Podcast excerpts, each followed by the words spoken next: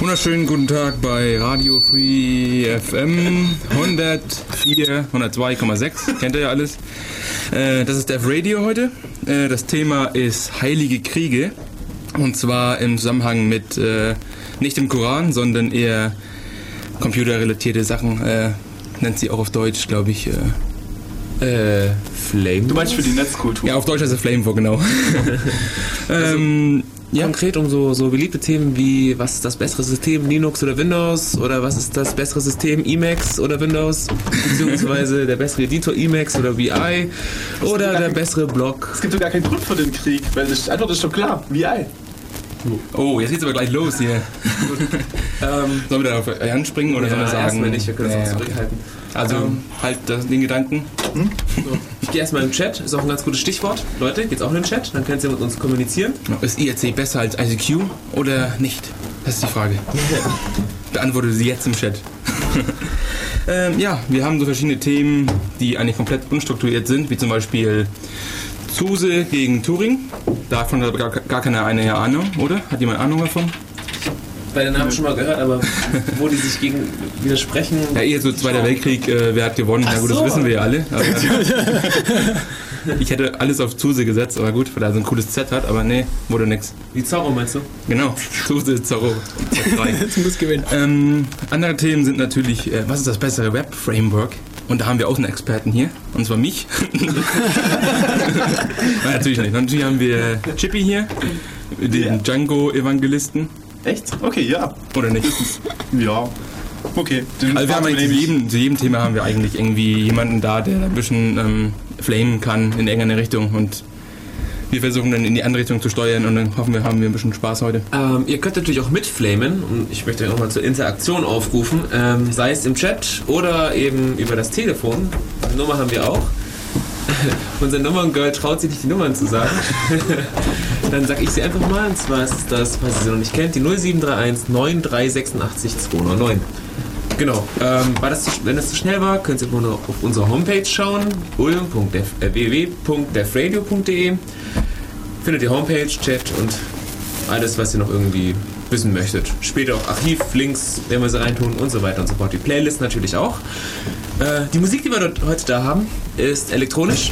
Ähm, dummerweise war ich äh, nicht wach genug, um mir die Playlist aufzuschreiben. Das heißt, ich kann jetzt die, die Artisten nicht ankündigen, aber ich werde sie nachkündigen, sozusagen. Also wir haben sie in digitaler Form, In die nur Playlist. meine Batterie ist ziemlich leer, deswegen können wir wahrscheinlich nur eine, eine Sache vorlesen und dann ist es vorbei. Egal. gut. Lass uns mal ganz kurz Musik machen, damit wir alles äh, äh, hinregeln Ja. können vielleicht. Aufräumen. Ja. Okay, dann bis später.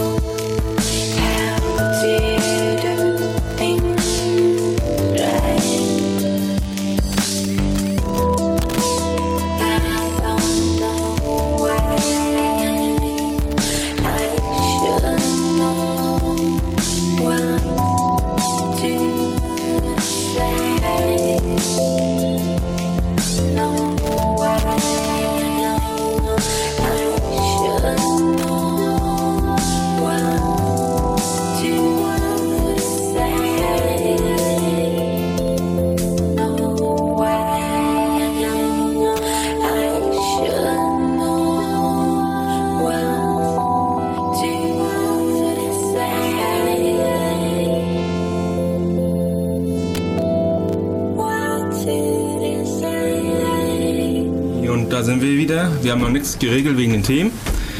Ähm, aber wir fangen einfach mal an. Ähm, und zwar gab es früher mal einen Zweiten Weltkrieg. Hat sicher jeder schon mal gehört. Im Geschichtsunterricht, genau. Und da gab es auf der alliierten Seite gab es einen Bletchley, äh, Bletchley Park. Und zwar wurden da die ganzen tollen Codes geknackt. Und der Typ, der das angeführt hat, das war der sogenannte Alan Turing. Punkt. Ähm, auf der deutschen Seite nicht wirklich gegen, gegen die Alliierten, sondern eher, ja, war da der Herr Karl Zuse, oder heißt der Karl Konz? Kon Konstanze- K. K. -Punkt. K.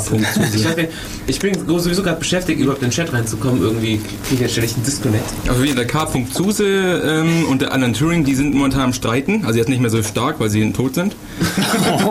und wer denn halt den ersten Computer erfunden hat. Und da gibt es so viele Diskussionen darüber, dass, oh, nee, das war kein ein richtiger programmierter Rechner, der vom, der vom Zuse. Z irgendwas. Ja, das war der Z3, glaube ich. Der. Also der erste war natürlich der Z1, das war kein, Re- äh, kein Computer. Konrad. Konrad, ja, wie gesagt, Konstanze. Ähm, und jetzt gab es halt den Z3, genau, machen wir Wikipedia auf, damit wir hier keinen Scheiß erzählen. Äh, ähm, ja, gut, das Problem ist halt mit diesem Thema, jetzt können wir nicht viel stark heilige Kriege machen, weil keiner jetzt irgendwie den, die Deutschen vertreten möchte im Krieg, oder? Ach, der Zuse war ja halbwegs äh, zivil, oder? Ich glaube, Ja, der hat eher Zuse war nicht im militärischen Bereich benutzt worden, oder? Er durfte es aber nicht exportieren, glaube ich, weiß ich. Also, weil seine Sachen konnten halt auch genutzt werden für. Äh, War das irgendwie ein kommerzielles Projekt oder war das so, dass die, ähm, dass der das jetzt quasi fürs Militär oder so gemacht hat? Er hat schon, also er hat wie gesagt zivil eher. Also nur er durfte halt nichts wegen dem Krieg durfte er nichts exportieren in die, äh, in die Länder, mit denen wir halt Krieg hatten. Ja, ich nehme an, für Rechenmaschinen gab es durchaus auch zivile Einsatzgebiete. Da musste man nicht unbedingt nur irgendwelche ballistischen Flugbahnen berechnen damit. Da konnte man auch, Microsoft weiß ich. Flight Simulator. ja, genau, richtig, mit der Z3. Also ich lese hier gerade, dass, dass er halt ähm, versucht hat, eben die Flugbahnen solche Späße zu berechnen, beziehungsweise das zu automatisieren und deswegen dann 38 die Z1 gemacht hat. Okay, das wäre dann aber doch schon wieder militärisch. Ähm, wo, weil er wo gearbeitet hat? Moment. Keine Ahnung. Es, es waren zivile ballistische Flugbahnen. Ja, genau, Für schon die klar. Wright Brother hat er äh, das gerechnet, wie, wie lange die fliegen können. Das habe ich jetzt gerade Wikipedia gelesen, das stimmt wahrscheinlich. Aber es gab da noch einen dritten, soweit ich weiß, in den USA. Äh, Also ich kenne die Diskussion so, dass es äh, äh, Streitpunkt war zwischen drei verschiedenen Projekten. Zum einen mal die Z3 in Deutschland. Die war, weiß ich, 19... Irgendwann, der hatte den Pech gehabt, war ziemlich mitten im Krieg, glaube Ja, ich. genau, das ging da ist das alles ein bisschen untergegangen. Ich glaube 43? Ihr habt, ihr habt die Seite gerade er offen. Z2. 1941 bau- baute er die Z3. Ah, 41 sogar schon. Ah. Dann eben äh, Bletchley Park in England und in Amerika, ich glaube, das war dann noch später mit den ENIAC-Teilen. Das war nach dem Krieg, oder wie? Das, ich glaube, das, war nach so dem Krieg, ja, den aber 70er Jahren, die drei. Äh, 60er Jahre, glaube ich sogar. Aber Jedenfalls dachte ich, ist, dass es ist auch diese drei gewesen wären. Diskussion, wo man sich halt äh, streitet, wie ist, die, wie ist die Definition von Computer, damit Eben. die Deutschen das jetzt waren oder damit das nicht die Deutschen waren oder wie auch immer. Ja, War es für die erste von Neumann-Maschine was, oder musste es halt einfach Turing vollständig sein, damit es. Ja, das ist halt die, das ist die Frage. Das ist halt etwas, was äh, Definitionssache ist. Es- Also man, normalerweise sagen Leute, ja, es gibt die beiden Väter des modernen Computers. Das ist einmal Turing und das ist einmal Zuse. Und dann gibt es halt die Leute, die noch, die, die noch sagen möchten, äh, war es jetzt der Turing oder war es jetzt der Zuse? Und dann kommt halt immer darauf an, was, was für eine Nationalität du hast. Ja, das ist ungefähr genauso mit Newton und mit Gauss und dem Integrieren, glaube ich. Jo, ja, ja. Mhm. Oder Stimmt. sehen wir beide, also das sieht man sowieso häufig, dass in, in der Wissenschaft ähm, Entdeckungen an verschiedenen Orten zur ähnlichen Zeit gemacht werden. Also dass nicht nur irgendwie das Integrieren oder die Integraldifferentialrechnung jetzt das Beispiel, sondern noch haufenweise andere, die mir jetzt alle nicht einfallen. Computer. Ja, normalerweise ist sowas immer europaweit, ist man immer der Erste. Ich weiß nicht, bei Gutenberg ist es halt so, dass normalerweise sagen, ja, Gutenberg hat den Deutschen, den, äh, nicht den Deutschen, er hat den modernen Buchdruck erfunden. Das haben die ja alle irgendwo äh, zur gleichen Zeit erfunden. Außer die Chinesen, die waren sicher früher dran. Die haben halt schon über Bücher sich totgeschossen mit Schrot und so. Das ist übrigens allgemein ganz interessant. Und zwar würde das im Prinzip implizieren, dass äh, Erfindungen nicht darauf basieren, dass irgendein Genie sich was überlegt, sondern dass halt die Zeit reif ist für sowas. Das ist ein ganz interessanter Punkt, der dann bei sowas mal eine Überlegung wert wäre. Genau, wir wollten jetzt bei den Flame Wars, wollten wir auch jetzt die psychologischen Seiten Oh, Aspekte äh, beleuchten, weil das ist sehr wichtig. Wie fühlt sich eigentlich so ein 13-jähriges Script-Kitty im Kopf an und wie ist ein, ja weiß nicht, ausgebildeter Informatiker drauf, obwohl die meistens ja auch kein VI richtig können, oder? Ja, das, Hm, das heißt, Emacs ist für 13-jährige Skriptkiddies. Nein, nein, nein, nein, überhaupt nicht. Nein. Jetzt wissen wir, was du benutzt. Es ging mir darum, dass die Informatiker meistens. Okay, müssen wir Definitionssache klar machen. Äh, wann ist man ein VI-User? Ab wann? Wenn man das beenden kann, ohne die ganze Session killen zu müssen. Dann ist ja jeder mittlerweile. Also jeder, der Unix-Kenntnisse hat, ist ja ein VI-User an der Stelle. Nein. Ja, muss wissen, doppelt. Nano, Nano, Nano.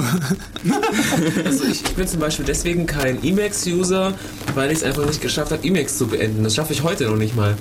Ehrlich gesagt. Ich kann mir auf Ctrl X, Ctrl C. Das kann ich mir einfach nicht merken. Und ich muss jedes Mal entweder nachschlagen oder als ich vielleicht noch kein Internet hatte, musste ich es halt killen. Bei VI war das einfach. Escape Doppelpunkt Q. Ja klar, das ist so viel intuitiver. Nein, das ist äh, meiner Meinung nach nicht. X, wie das X bei Windows. Vielleicht müssen wir mal kurz erklären, was es überhaupt ist, wovon wir hier gerade reden. Ach so. Emacs und VI. Na gut, I, äh, VI ist ein Editor auf, äh, und Emacs ist ein Environment. Man muss es auch mal sagen, es ist. Ich meine, typische, also meine Definition von Emacs versus VI ist normalerweise, dass man Nehmen wir mal Beispiel E-Mail-Clients. Wenn du einen E-Mail-Client hast auf, auf Unix, äh, dann embeddest du eigentlich äh, VI, um deine Mails zu schreiben. Und Emacs macht es genau andersrum. Emacs embeddet den Mail-Client. Du hast also anstelle hast du einmal, dass du einfach nur den, den Editor in deinem Mail-Programm äh, extern äh, öffnest oder ob du in deinem Environment einfach den Mail-Client drin hast. Also hast eigentlich anstelle von, ich weiß nicht, vielleicht GeoWorks kennt von früher? Nö. Nö, okay. Auf jeden Fall GeoWorks ist wie Emacs, nur viel schlechter und älter und blau. und Emacs ist eher grün. muss, muss die Fakten auf den Tisch legen, wie sie sind. Also Und was bedeutet die Farbe? Kann ich jetzt nicht so beantworten. Das ist, da muss man aber selber drauf kommen, glaube ich. Das heißt, ich kann so eine Art äh, Genealogie der Editoren aufbauen, bis hin dann zu irgendwelchen Borland-Geschichten, die war ja auch blau. Ja. Ja, blaue Editoren und grüne Editoren. Weiß ich nicht, kann ich nicht sagen. Na, auf jeden Fall, ich, also, ja, das Problem ist, ich bin da so ein bisschen zu apathisch in diesen Editor Wars, weil ich kann beide eigentlich recht gut. Obwohl Emacs vielleicht nicht so stark wie VI, habe ich halt fünf Jahre genutzt und Emacs jetzt mittlerweile erst nur ein, ein Jahr. Ähm, was mal definitiv, ja, soll man nicht ein bisschen flame, weil ansonsten würde ich jetzt schon Konklusionen machen. Da- wir haben noch Zeit. Ich meine nur jetzt den Emacs VI War. Ich könnte noch ein bisschen äh, Nano vertreten, weil diese ganzen, diese, ja, was heißt hier, ah, sowohl Emacs als auch VI sind einfach nur Monstren und ich möchte nur einen Editor haben und dafür brauche ich Nano. Mit Nano kann ich Text editieren und fertig. Ja, Und das ist Wie super. kannst du die Texte editieren? Ich meine, Ich kann sie so editieren, wie ich es im Editor machen möchte nicht in der IDE. Was ist doch, Ha. nehmen wir an, du willst zum Beispiel jeden ersten Buchstaben groß machen. Wie machst du das mit Nano? Bei einem Dokument mit 1000 Zeilen. Ich gehe raus und ruf Set auf. nee, nur das Problem. Nur das Problem. Unix, das ist die Unix-Philosophie. Man, so, man soll eine Sache tun und die richtig gut. ja, also Ad. Ed? Ad, der Standard-Editor. Na toll, ED. Ja, Idee, ja. nee, aber ist, deine Definition von Editor ist ja falsch, weil du ja nicht Text editierst, sondern du schreibst. Ich möchte keine integrierte Entwicklungsumgebung haben. Ich möchte nur äh, editieren. VI hat es ja standardmäßig gar nicht und Emacs standardmäßig auch nicht. Du legst ja einfach nur die Extensions oben drauf. ein Nebeneffekt. Das ist aber schön formuliert. Plugins.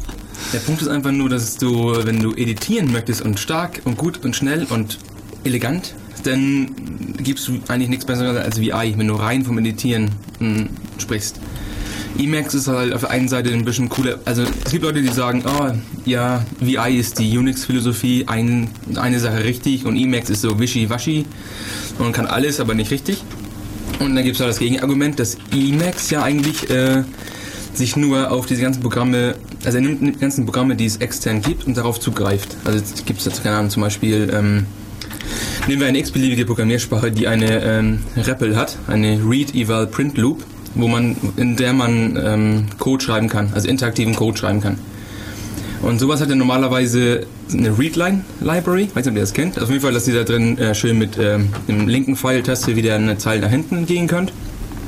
Nur das ist halt äh, ein GNU-Tool und deswegen musst du halt äh, dein Programm gegen die GPL linken und das wollen halt viele nicht. Deswegen gibt es da so Wrapper drumrum, die dir eine Readline-Funktion reinhauen, also obendrauf. Und Emacs macht das genauso. Emacs macht das halt einfach so, die äh, äh, äh, spawnt diese Programme im Hintergrund oder als ähm, Kindprozess und kann die halt nutzen. Und hast halt die komplette Power von deinem Environment, äh, um irgendeine x-beliebige Sache zu machen. Und das kann VI nicht. VI ist nur Editor. Mehr kann das Ding nicht. Schau nicht mich an, ich bin jetzt Nano. Nano kann gar nichts, aber das ist Absicht. Bei Design. Zumindest mal ein Turing-vollständiger Editor. Meinst du Vim-Skript oder was? Ja. Ja, ja gut, kommt darauf an, wie elegant das ist. Also Vim-Script ist halt schön zum Extension bauen, aber bau da drin mal ohne Hilfe von Perl, Ruby oder Python, bau da drin mal einen E-Mail-Client. Gab es da nicht mal? Ein E-Mail-Client immer mit Editor bauen. Das ist auch die Frage. Das frage ich mir immer bei, bei Es Emacs. Warum will ich in meinem Editor wirklich hier die ganze E-Mail-Funktionalität drin haben? benutzen oder sowas. Aber du hast ein, konstante, ja, du hast ein konsistentes Interface zu allen deinen Programmen. Du hast einen Webbrowser im... Das war KDE auch. Das sind die Leute, die äh, Unix ohne X fahren und nur im Emacs leben. Genau. Bash und Emacs. ja, genau, ohne Patch. Du kannst es auch im X starten. Ich zum Beispiel hab's nur im X laufen. Da drin kannst du kannst du auch Bilder angucken. Und eine höhere Auflösung. Ja, höhere Auflösung, Bilder und sowas. Ja, Text halt. Also Emacs ist am Ende wirklich besser. Ich, ich bin jetzt immerweise immer noch beschäftigt, hier irgendeinen IRC-Client zu installieren, deswegen kann ich jetzt leider nicht widersprechen. Hättest du ich Emacs installiert, hättest du zwei Stück per Default. Wie machst du keinen? Das ist ja schon das Argument, das alles tötet hier. Ja, ja, ich Emacs- Nano, ist ein Nano, Nano kannst du nicht mal diese. Help-Sachen ausmachen, oder? Du brauchst kein Help. Nee, mit unten hast du doch diese, weiß nicht, zehn Zeilen, wo drin steht, oh, zum Beenden musst du das drücken und hä, ne, ne. Sowas nennt man Aber ein Wenn du Menü. das dreimal genutzt hast, dann musst du es doch wissen, oder nicht? Das sind doch eigentlich nur ähm, schönen Space weg vom, vom Editieren. Schau mal, als Mac-User muss ich hier mal sagen, dass es einfach sinnvoll ist, wenn man sehen kann, wo man hin muss. Wo man hin Und ich glaube, du kannst es sogar mit Maus bedienen, oder? Möglicherweise kannst du ja alle. Ja, das ist, glaube ich, nur eine Shortcut-Liste, stimmt eigentlich, ja. Also es macht trotzdem Sinn. Meine, man könnte noch vielleicht Editoren erwähnen, wie zum Beispiel Joe. Äh, Joe ist, glaube ich, ein Editor, der wirklich ein Menüsystem hat. Ähnlich wie diese ganzen MS-DOS-Teile von früher, die wir mal gekannt Das hatten. hat VI auch. VI hat nur nicht in der Konsole. VI Ich, bin, ich habe es nie geschafft, da reinzukommen. Ich bin immer nur zwischen diesem Edit-Mode und Interaktiv-Mode äh, hin und her gesprungen. Durch Zufall, weil ich dann irgendwann nach dem Hämmern auf der Tastatur doch die richtige Taste erwischt habe.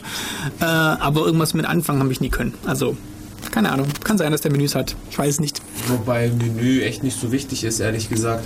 Also wenn man, wenn man mal aufhört, ohne Menü zu arbeiten, sondern mit seinen Shortcuts oder sowas, dann ist man viel effektiver. Ja, das ist, Wie? das ist jetzt das Argument mit der Lernkurve. Ihr kennt vielleicht ähm, äh, diese, diese tollen Graphen mit der Lernkurve. Ähm, kann man ja auch im Radio ein bisschen erklären, wie das läuft. Bei Pico oder bei Nano, bei diesen ganz einfachen Editoren, habe ich eine ganz kleine Lernkurve, die geht ein kleines bisschen nach oben, relativ flach und bleibt dann so relativ unten stehen und das passt dann. Ähm, bei anderen Editoren, wie zum Beispiel mh, ja, keine Ahnung, VI, dann macht die Kurve ist ganz oben auf der Skala am Rand und bleibt da oben am Rand der Skala. Also die wächst nicht mehr immer weiter. Nein, die bleibt dann konstant auf. Ja, stimmt eigentlich. Ist eigentlich doof. Ja, die müsste eigentlich ewig weiter wachsen. Ja. Jedenfalls von 0 auf 100, zack. Du, du, du kommst überhaupt nicht damit zurecht. Du lernst auch nie irgendwas in der Zeit, in der du VI benutzt. Du kannst halt mal ein paar Das hat Kommandos, weil deine Kumpel dir erzählt haben, wie das funktioniert. Okay, so und so kommst du aus dem, aus dem Ding wieder raus.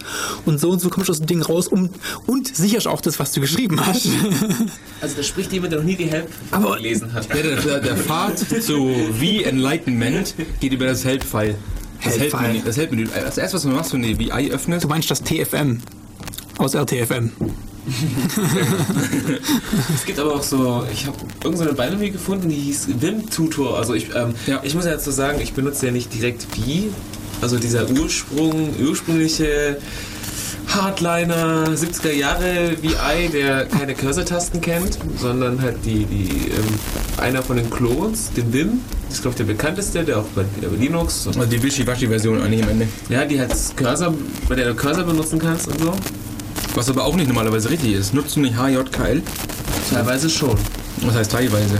Also zur, zur Entweder einfachen, oder. zur einfachen Text, Textnavigation benutze ich die Pfeiltasten, weil ich einfach schneller bin mit den Pfeiltasten. Und wenn ich aber die Fenster, Multi-Fenster-Navigation in Vim benutze, ja, es gibt so Splitscreens, Ja. benutze ich halt dann die HKLM und wie sie alle heißen. Und wie ihr gerade seht, ich, ich kann ja gar nicht mit Leuten diskutieren, weil die alle gar kein, keine Ahnung haben. Was heißt hier keine Ahnung? Man nimmt das richtige Tool für den Job. wenn man, wenn man VI nutzen sollte, meiner Meinung nach, dann solltest du auch die Zeit nehmen und HJKL zu lernen. Weil das ist einfach nur. Was ist HJKL? Oh, HJKL ist die Alternat also wie, wie er gerade gesagt hatte, früher gab es ja nicht Pfeiltasten und solche Dinge. Also als äh, VI geschrieben wurde, der Originale. Deswegen hat man, man ist ja in diesen verschiedenen Modis. Das ist und man, ASDW nur auf der anderen Ah, jetzt. Hättest du ASDW gesagt, hätte ich es gewusst. Ja, das, das Problem ist aber, äh, ähm, dass dir sicher aufgefallen wäre, wenn du den mal öfter benutzt hättest oder irgendwas Sinnvolles drin gemacht. fünf Jahre habe ich ihn benutzt. Ähm, jeden Tag. dass ähm, wenn du HJKL benutzt, dass du eben aus dem Insert-Modus jedes Mal raus musst. Wenn du nur ein Zeichen zurückspringen Das ist, das ist ja, ja, das ist halt die Idee auch. Das ist eine super Idee, wenn ich äh, nur mal kurz eine Zeile hoch möchte, dass ich halt den Modus we- wechseln muss. Es ist einfach sehr viel schneller, quasi einen Shortcut zu benutzen und einfach ein Pfeilchen nach oben zu drücken.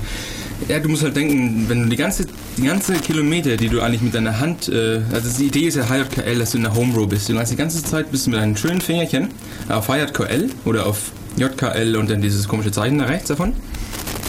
Ähm, dass du da immer bist. Und wenn du jetzt natürlich die, die, die Hand wegnimmst und rübergehst zu den Pfeiltasten, dann hast du ja schon, keine Ahnung, vielleicht 8 cm äh, deine Hand bewegt. Okay. Wenn du das mal hoch äh, addierst, so jedes Mal, wenn du eine äh, Zeile da oben gehst, da bist du schon besser da weg, äh, wenn du einfach nur HJKL Ich lernst. gehe einmal 8 cm zur Link zur Maus und du gehst mit der anderen Hand erst bei 5 cm zu Escape wieder zurück, dann gehst du zu I, machst deine Änderung, von mir ist wieder Escape und dann gehst du wieder hin und hoch und dann musst du ständig halt Escape zum Beispiel drücken, weil Ja, du gut. gut Modi wechseln musst und dann nochmal I und dann musst du auch die richtige Zeile von mir Das ist, ja gut, jetzt redest du ja von äh, dem Default, der Default-Config. Ich meine, äh, Escape ist meiner Meinung nach äh, besser gelegen. Also wenn, als die Pfeiltasten. kommt man drauf, kommt man drauf an, äh, auf welche Tastatur du Du redest. brauchst halt zwei Tastenschläge für, äh, um aus dem Escape, also aus dem Insert-Mode rauszukommen und wieder in den Insert- Insert-Mode rein. Klar. Und ähm, du brauchst unterschiedliche Tasten, je nachdem, ob du gerade im, im Place-Mode. Oh. oh, ich auf mein Handy. Nein. Alle dürfen wir dieses Lied jetzt nicht spielen, weil das nicht. Äh, äh, ja, egal. Keine, keine äh, Creative Commons ist. So, ich mach's Ja, mal gut, Entschuldigung. Also dein Argument ist eigentlich, dass du dadurch schneller bist. drückst eine Taste, während du äh, zwei Tasten drückst, wobei du bei der zweiten überlegen musst, welche du nochmal brauchst. Das heißt, du hast zusätzlich zwei Klicks und nochmal die Zeit zu überlegen, in welchem Modus du eigentlich warst und in welchem du hin möchtest. Während du mit der Maustaste einfach Ja, Modus aber das meiner Meinung ist Äh, das, äh, dass du in welchem Modus, du bist, das ist etwas, das ähm, kann unser komplexes Gehirn aber nach einiger Zeit schnell herausfinden. Also bist du bist normalerweise eigentlich nur im Normal Mode und gehst nur ausnahmsweise mal in den schönen Insert Mode zum was zum Schreiben. Also das ist etwas, was meiner Meinung nach Philosophie ist. Moment, du gehst nur ausnahmsweise in den Insert-Mode, um was zu schreiben? Es ist ein Editor, es ist kein Schreibertor. Du editierst etwas Ah, und ich nicht. hab's immer, ich hab's immer falsch verstanden. Ich dachte, ich dachte, das ist so, so, so gedacht, dass ich Content irgendwo in eine Datei bringe. Jetzt verstehe ich das erst. Es geht nur darum, das Ganze zu bearbeiten. Ja, Okay. nur ist der Punkt ja, äh, wenn du nur Content schreibst, dann kannst du, dann ist der Editor ja eigentlich ziemlich egal, weil du eigentlich nur immer hinten ein Zeichen ranhängst. Das Einzige, was dich da schneller machen kann, ist sowas wie IntelliSense von Microsoft, wo er dir Autocompletion immer vorschlägt. Aber wenn du ganz normal nur schreibst, dann bist du mit Cut und Ctrl D äh, genauso gut weg, weil du kannst eigentlich, oder? Ich habe das Problem offenbar immer falsch verstanden. Aber du hast recht, es ist kein Writer, es ist ein Editor. Die Logik hat irgendwas, ja, die Argumentation. Hm. Das Problem ist, man sollte vielleicht einfach mal irgendwie mal ein bisschen. Das Problem ist, es gibt nicht genug äh, von diesen schönen äh, Screencasts, wo man Leute sehen kann, wie krass die. Was, was möchtest du? Ob wir mal Pause machen sollen? Nee, will ich nicht. Bin Okay. gerade dabei. Doch gleich. Ähm, Go, go, go. Es gibt, also wenn man mal Leute sieht, die wirklich Emacs oder die wirklich VI nutzen können, also wirklich jahrelang trainiert oder wie auch immer oder jahrelang, jahrelang genutzt haben, die Leute, die sind einfach so schnell mit dem Ding, dass das, das fliegt, der Text fliegt hin und her und Copy und zack und hier und zack, zack, zack. Also, Ja, das ist macht halt beeindruckend. komplexe Veränderungen. ja. Also wirklich komplexe Veränderungen. Weil du hast zum Beispiel auch gerade, so- also beim Programmieren ist es so, ähm, du machst ständig die Arbeit, die eigentlich dein Computer irgendwie für dich nehm, äh, übernehmen sollte. Das heißt, hm, jetzt möchte ich irgendwie Prototypen schreiben, jetzt muss ich alle Funktionsheader zusammen kopieren, an die, also nach oben kopieren, die geschweiften Klammern wegmachen, einen Strichpunkt dahinter schreiben, aus noch die Variablen anpassen. Das sind dann diese ganzen, ähm, wie nennt man das? Langweiligen, immer gleichen Boilerplate Code. Monoton, ja, das sind Monoton. gleichen monotonen Arbeiten, automatisierbar, wo du sagst, ähm, Funktionsheader nehmen, hochkopieren, geschweifte Klammern weg. Nächster Funktionsheader nehmen, hochkopieren, geschweifte Klammern weg. Du sitzt dann irgendwie eine halbe Stunde dran, um in deinem Code die Funktionsheader hochzukopieren. Mit deinem Editor, Joe, Nano oder weiß ich was. Oder mit fast jeder anderen Engine, während sie das nicht automatisch Ja, aber das ist ja Eclipse macht sowas ja, das ist ja aber gerade Ja, ein riesen Eclipse, Vorteil okay. für solche Entwicklungsumgebungen, die eben die Sprache verstehen. Das Problem ist ja diese General-Purpose-Editoren wie jetzt, überhaupt die jetzt mal Sprache. VI und Emacs, die verstehen ja eigentlich nicht, was du da schreibst. Während ein Editor wie Eclipse oder NetBeans und wer weiß, was da alles gibt, ähm, die verstehen wirklich die Syntax, die formale Sprache, die du jetzt dahin tippst. Deswegen kannst du einfach hingehen und sagen, alle Methoden dieser Klasse kommen jetzt dahin. Und alle Klassen wurden jetzt irgendwie Das kann, umbenannt. kann man und in VI ganz genauso machen. Refactoring Support in VI? Taugt das was? Du musst es halt äh, simulieren. aha, okay. Du kannst, du, kannst, du kannst auch kleinere Shortcuts schreiben. Also auch ähm, wie, wie zum Beispiel jetzt, wenn du wenn eine Methode zu kompliziert wird oder sowas, Ja. dass du halt dann einen Block aus, auslagerst. und Versteht ein- musst du automatisieren. Das Versteht sind, wie- Das sind zwei, drei Zeilen getippt. Das ist dein Refactoring-Tool. Aber gefaked. ja, aber Nicht gezählt, simuliert. Simuliert. Entschuldigung. Ich habe gerade lustige. ähm, ich glaube, du bist ein bisschen leise. Sagst du mal Piep in das Mikro? Piep? Nochmal? Piep? Du bist ziemlich leise. Ich glaube, dein Mikro ist tot. Gibt dir mal ein bisschen mehr. Mehr Power. Ja, ist gut. ist- Jetzt ist ist gut? Ja. Ich weiß nicht, was er möchte.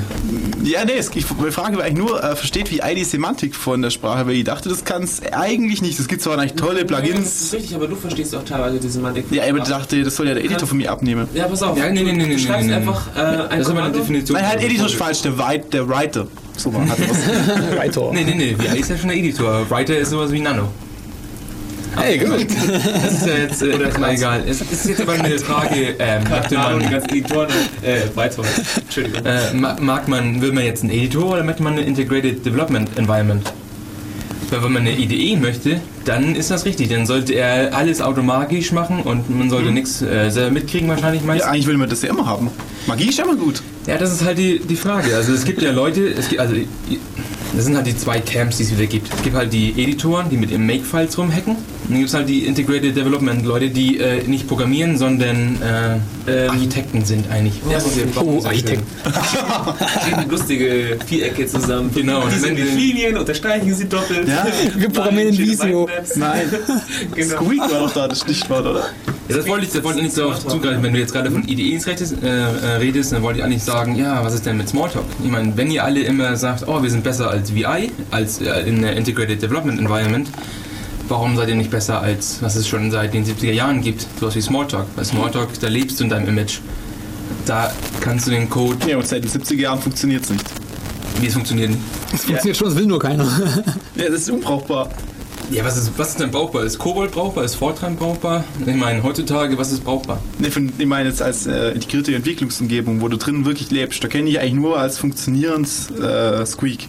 Oder beziehungsweise Smalltalk. Und das ist wirklich hässlich, es ist langsam, es bloated und es. ja. Das funktioniert nicht Es richtig. ist hässlich. Die Sprache nicht, aber halt Squeak. Findest du? Mhm.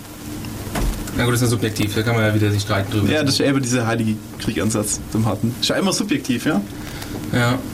Ja gut, ich finde zum Beispiel Eclipse häss- hässlich. Und wenn man mal guckt, wie lange, wie lange Eclipse braucht zum Booten bei mir, dann da... langsam, es ist noch Ziemlich langsamer, grausam. bloated. Ah gut, da habe ich ja wieder das Argument, dass man, man schließt ihn ja nie. Man schließt ihn nicht. ich mein, ich habe auch gehört, dass Leute äh, Emacs nutzen und den Emacs jedes Mal bei einem neuen File äh, öffnen. Und deswegen sagen die, oh Benny, warum ist Emacs so langsam? Dann sage ich, ja, weil du bekloppt bist. Also, Ja, weil der Punkt ist einfach nur, dass du deine ähm, Emacs hast du eigentlich immer im Hintergrund laufen. Also normalerweise, was man jetzt in, heutzutage kann mit GNU Emacs oder FSF Emacs, ähm, du, du hast dein Emacs irgendwo hinten im Screen laufen, detached. Ich kann gerade nicht, weil Heiri lachte gerade nicht. Ich finde super, wie diplomatisch Benny ist. Wir sind doch hier auf Heilige Kriege, hallo? Geht schon wieder. Der Punkt ist einfach nur, dass du hast Emacs irgendwie im Hintergrund mit Squeak, äh, nicht mit Squeak, mit Screen laufen und du kannst dich dann mit deinem GUI Emacs drauf attachen. Das kennt ihr wahrscheinlich, Screen, das Tool. Solltet ihr kennen, das ist ein ganz tolles Ding eigentlich, so ein Ja. Session, also ein Session-Tool für deine Konsole. Du startest das und dann blitzt nur kurz der Bildschirm und das war's. Ja. Und äh, dann fragst du dich, ob das Ding eigentlich läuft oder nicht. das merkst du dann erst, wenn du Control A drückst. Also du hast, es ist, wie, ja, Window Manager für die Konsole kann man ja auch schon fast sagen. der offizielle Begriff ist anscheinend Terminal Multiplexer. Das heißt aber nichts, weil das das einzige Programm ist, was es so ist. mehrere, mehrere Terminals zum Beispiel darin starten oder mehrere Programme drin starten. Das heißt, ähm, du legst dann jedes Terminal auf die Taste von mir aus 1 bis 9 und dann hast du halt auf, mit Alt A1 hast du das erste Terminal, mit Alt A5 das fünfte Terminal. Dann kannst du in dem einen den Editor starten und im anderen halt Bash und im nächsten irgendwelche Netzcards oder irgendwelche Sachen halt. Und das Tolle ist, du kannst es einfach beenden und die Programme laufen im Hintergrund weiter. Das heißt, wenn du eine Leitung abreißt oder sowas, wenn du über das Internet arbeitest, Ja. dann connectst du dich einfach neu und äh, assignst Man sollte vielleicht ein Beispiel, ein Beispiel finden. Normalerweise hat man irgendwo einen Server stehen, der steht irgendwo im Internet, da connectet man sich drauf, startet BitTorrent und lädt ganz, ganz viele Sachen runter und dann kann man da zum Beispiel, ja natürlich, Sendungen über BitTorrent Natürlich. Ja. Ja zum Beispiel irgendwelche Linux-Images, also Linux-Images, Und dann will richtig. mir ja der Zuschauer, wie der Fortschrittsbalken so wandert, ist ja doof. Kann man einfach sagen, jetzt geh, schalte die Computer aus, geh Kaffee trinken, komm später wieder und dann ist es da. Ja, und ohne diesen Screen wird das nicht so einfach funktionieren. Man kann es auch als ko kollaboratives Tool benutzen, indem sich einfach mehrere auf eine Session einloggen und, zu- und sich gegenseitig zwischen die Finger tippen zum Beispiel. Das geht auch. Ja, ja. Kauft alles Screen. Das das Kauft Screen. kauft alles Screen. Ja. Könnt ihr Port install könnt Screen. ihr uns kaufen, wenn ihr wollt. Schickt einfach eine Spende und der Brandon wir schicken euch Screen. Aber wo wir bei Screen sehen, muss ich einmal ganz kurz sagen, boah, boah, ihr Schweine. Weil letztes Jahr wollten sie nämlich eine neue Version releasen. Das ist jetzt 2003 war das letzte Mal, wo sie eine neue Version rausgekickt haben. Letztes Jahr haben sie gesagt, ja, zu Weihnachten machen wir euch ein Weihnachtsgeschenk und schenken euch eine neue Version von Screen. Da dachte ich, oh, gl froh, glücklich und alles. Und jetzt ist, äh, ja, was ist denn jetzt? Oktober, Jetzt haben sie dich enttäuscht. Das Und haben sie mich stark enttäuscht, weil ich habe nämlich letztes Jahr einen Patch geschrieben und der ist jetzt nicht mehr, äh, kann nicht mehr applyen. Äh, neue Version von Sc- Screen ist doch fertig. Screen ist nicht fertig. Weil Screen hat jetzt einen Was äh, kann man denn in Screen noch machen? Vertical Split anstelle genau, von wollte ich gerade sagen. Horizontal Split. Wollte ich gerade sagen. Ich hätte gern Vertical Splits, damit ich halt auf der einen Seite mein VI mit meinen Quellcodes habe und auf der anderen Seite halt dann eine Liste aller Methoden oder sowas. Dann hat also diesen Überblick über das Interface kriegt. Das geht in Screen. Nur wenn du äh, das Split, es gibt ein Tool, das heißt Split, das kann glaube ich Konsole splitten, aber ich Split VT. Split VT ist das war mir nicht mehr sicher. Mit dem könnte man das vielleicht in Screen reinfummeln. Also hm, Tja, witzig, sowas habe ich in Eclipse halt schon. Hm. Auch splitten, mal so. Auch dann und dann arbeitet er mit deinem E-Mac, mit deinem Eclipse doch mal remote. Ich habe doch ein Notebook. Aha. Voll gepunkt, wie man im Internet sagt. Ja, sicher. Nein, nein, nein. Das ist, das ist ja ein Mac und damit bin ich ja sicher. der Mac hat ja ein tolles Server rumstehen, da kann er auch mit VNC drauf und das funktioniert auch wunderbar. Ja, VNC, ja. Man möchte Ja. wirklich bei VNC arbeiten. Ich meine, es ist ja schön zum Startmenü klicken und sagen jetzt äh, bitte reboote die, weil ich kann die nicht mehr sehen. Aber äh, es ist ja nicht zum, oh, ich möchte jetzt hier gerade, keine Ahnung, richtig Video schauen. rumhacken. Ja, Video, äh, Video hauen, ne, nicht hauen, schauen ist ja auch kaputt. Wir sind Ja, übrigens- schau mal Videos mit deinem Emacs. Ja, das geht. Oh. Es gibt In der äh, Screen Session. Yeah. Das neueste, das, das neueste Programm, was neulich released wurde, ist Emacs, äh, das Video Editing Tool. Du kannst also Videos bearbeiten in Emacs. Ja, mit der AA-Lib, oder? Nee, nee, nee, Alib ist, äh, ist, ist zwar nur zum Playen, aber es gibt, an, es gibt auch einen richtigen Video-Editing. Das, äh, Ja, das ist auch ein Editor, nicht wahr? Ja, genau. Editiert Daten, genau. Purpose Environment zum Editieren. Oder? oder E-Mails lesen oder Webbrowsen. Oder? Das ist a way of life. Es ist total der Way of Life. Also es gibt ja auch die Church Das hat auch dieser, genau, genau, das hat der Richard Stallman gegründet. Genau. Da habe ich bei, das hat es, gibt ja sogar eine eigene News-Krypto inzwischen dafür, die heißt irgendwie Alt Religions Emacs, ja. Ja, schon cool. Es gibt auch, glaube ich, auch VI Religion, oder? Äh, das weiß ich nicht. Oder Bad Religion. Es gibt viele Religions. es gibt auch die Religion of the Flying Spaghetti Monster. Ja klar, das ist eine. Das ist auch ein Krieg, den wir machen können, vielleicht nächstes Mal.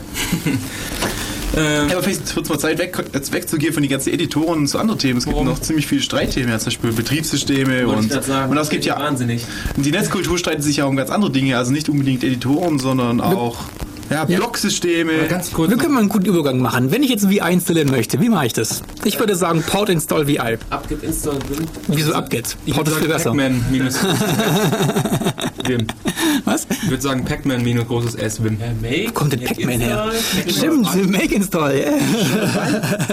Bist du einfach schon dabei? Genau, VI ist sowieso dabei, weil das Posix ist. Ja, stimmt. Das, ist, das, ist noch, das ist noch so. Nein, nicht POSIX. Ja, klar. POSIX spezifiziert, dass du ein VI brauchst? Ja. Ja, guck mal, beim Mac ist da doch schon auch dabei, oder? Der VI. Kann das sein? Mac hat aber Ja, ja. Mac ist Lied. Schon mal aufgefallen? Egal, wo du dich einloggst, VI ist immer da. Na, noch nicht komisch. Oh. Hat doch schon einen Grund irgendwie. Hm. Oh. Tja, Ist bei Windows eigentlich Ja, auch schon, ja, dabei? dir. Sie behaupten ja, dass sie... Standard. ja, super. Standard.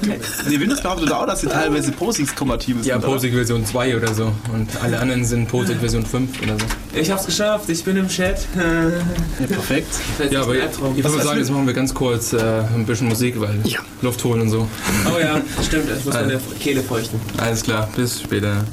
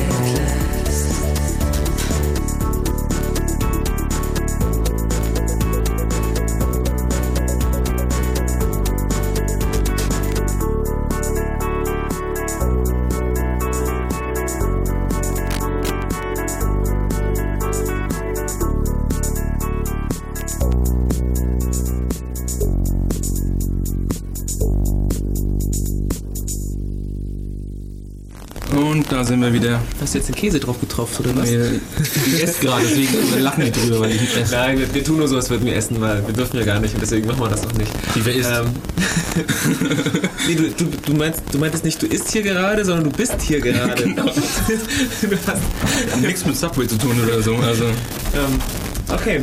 ich esse, also bin ich. Äh, ich bin jetzt im Chat. Juhu, juhu, es sind auch schon sehr viele Leute da. Ganz kurz können wir vielleicht noch ähm, von den Editoren, wenn wir jetzt weggehen, Hm. das letzte kleine Thema kurz abhandeln. Und zwar machen wir dann nur ganz kurz äh, eine Hände-Hochzählung. Äh, Tabs oder Hände Spaces. Radio. Ja. Tabs hat verloren, Spaces hat gewonnen. Was ist mit gerade? Tabs versus Tabs haben Spaces. verloren, ja. Tabs sind scheiße. Tabs haben verloren. Ja. In dem Editor haben sie verloren. Sie haben, ja, wo, wo, wo hast du die sonst? Äh, Textverarbeitungsblub. Achso, zum einen. Das ist im Layouten und so, Briefe schreiben, das ist ganz ja, witzig ab und zu. Ja, gut. Ah, ja, ja, okay. Ja. Aber in einem Editor zum Programmieren hat es einfach nichts verloren. Wir können auch erklären, warum. Weil man sie dringend für Python braucht und da immer Chaos entsteht, wenn Leute brauchst du nicht für unterschiedliche Sachen. Du brauchst ihn nicht.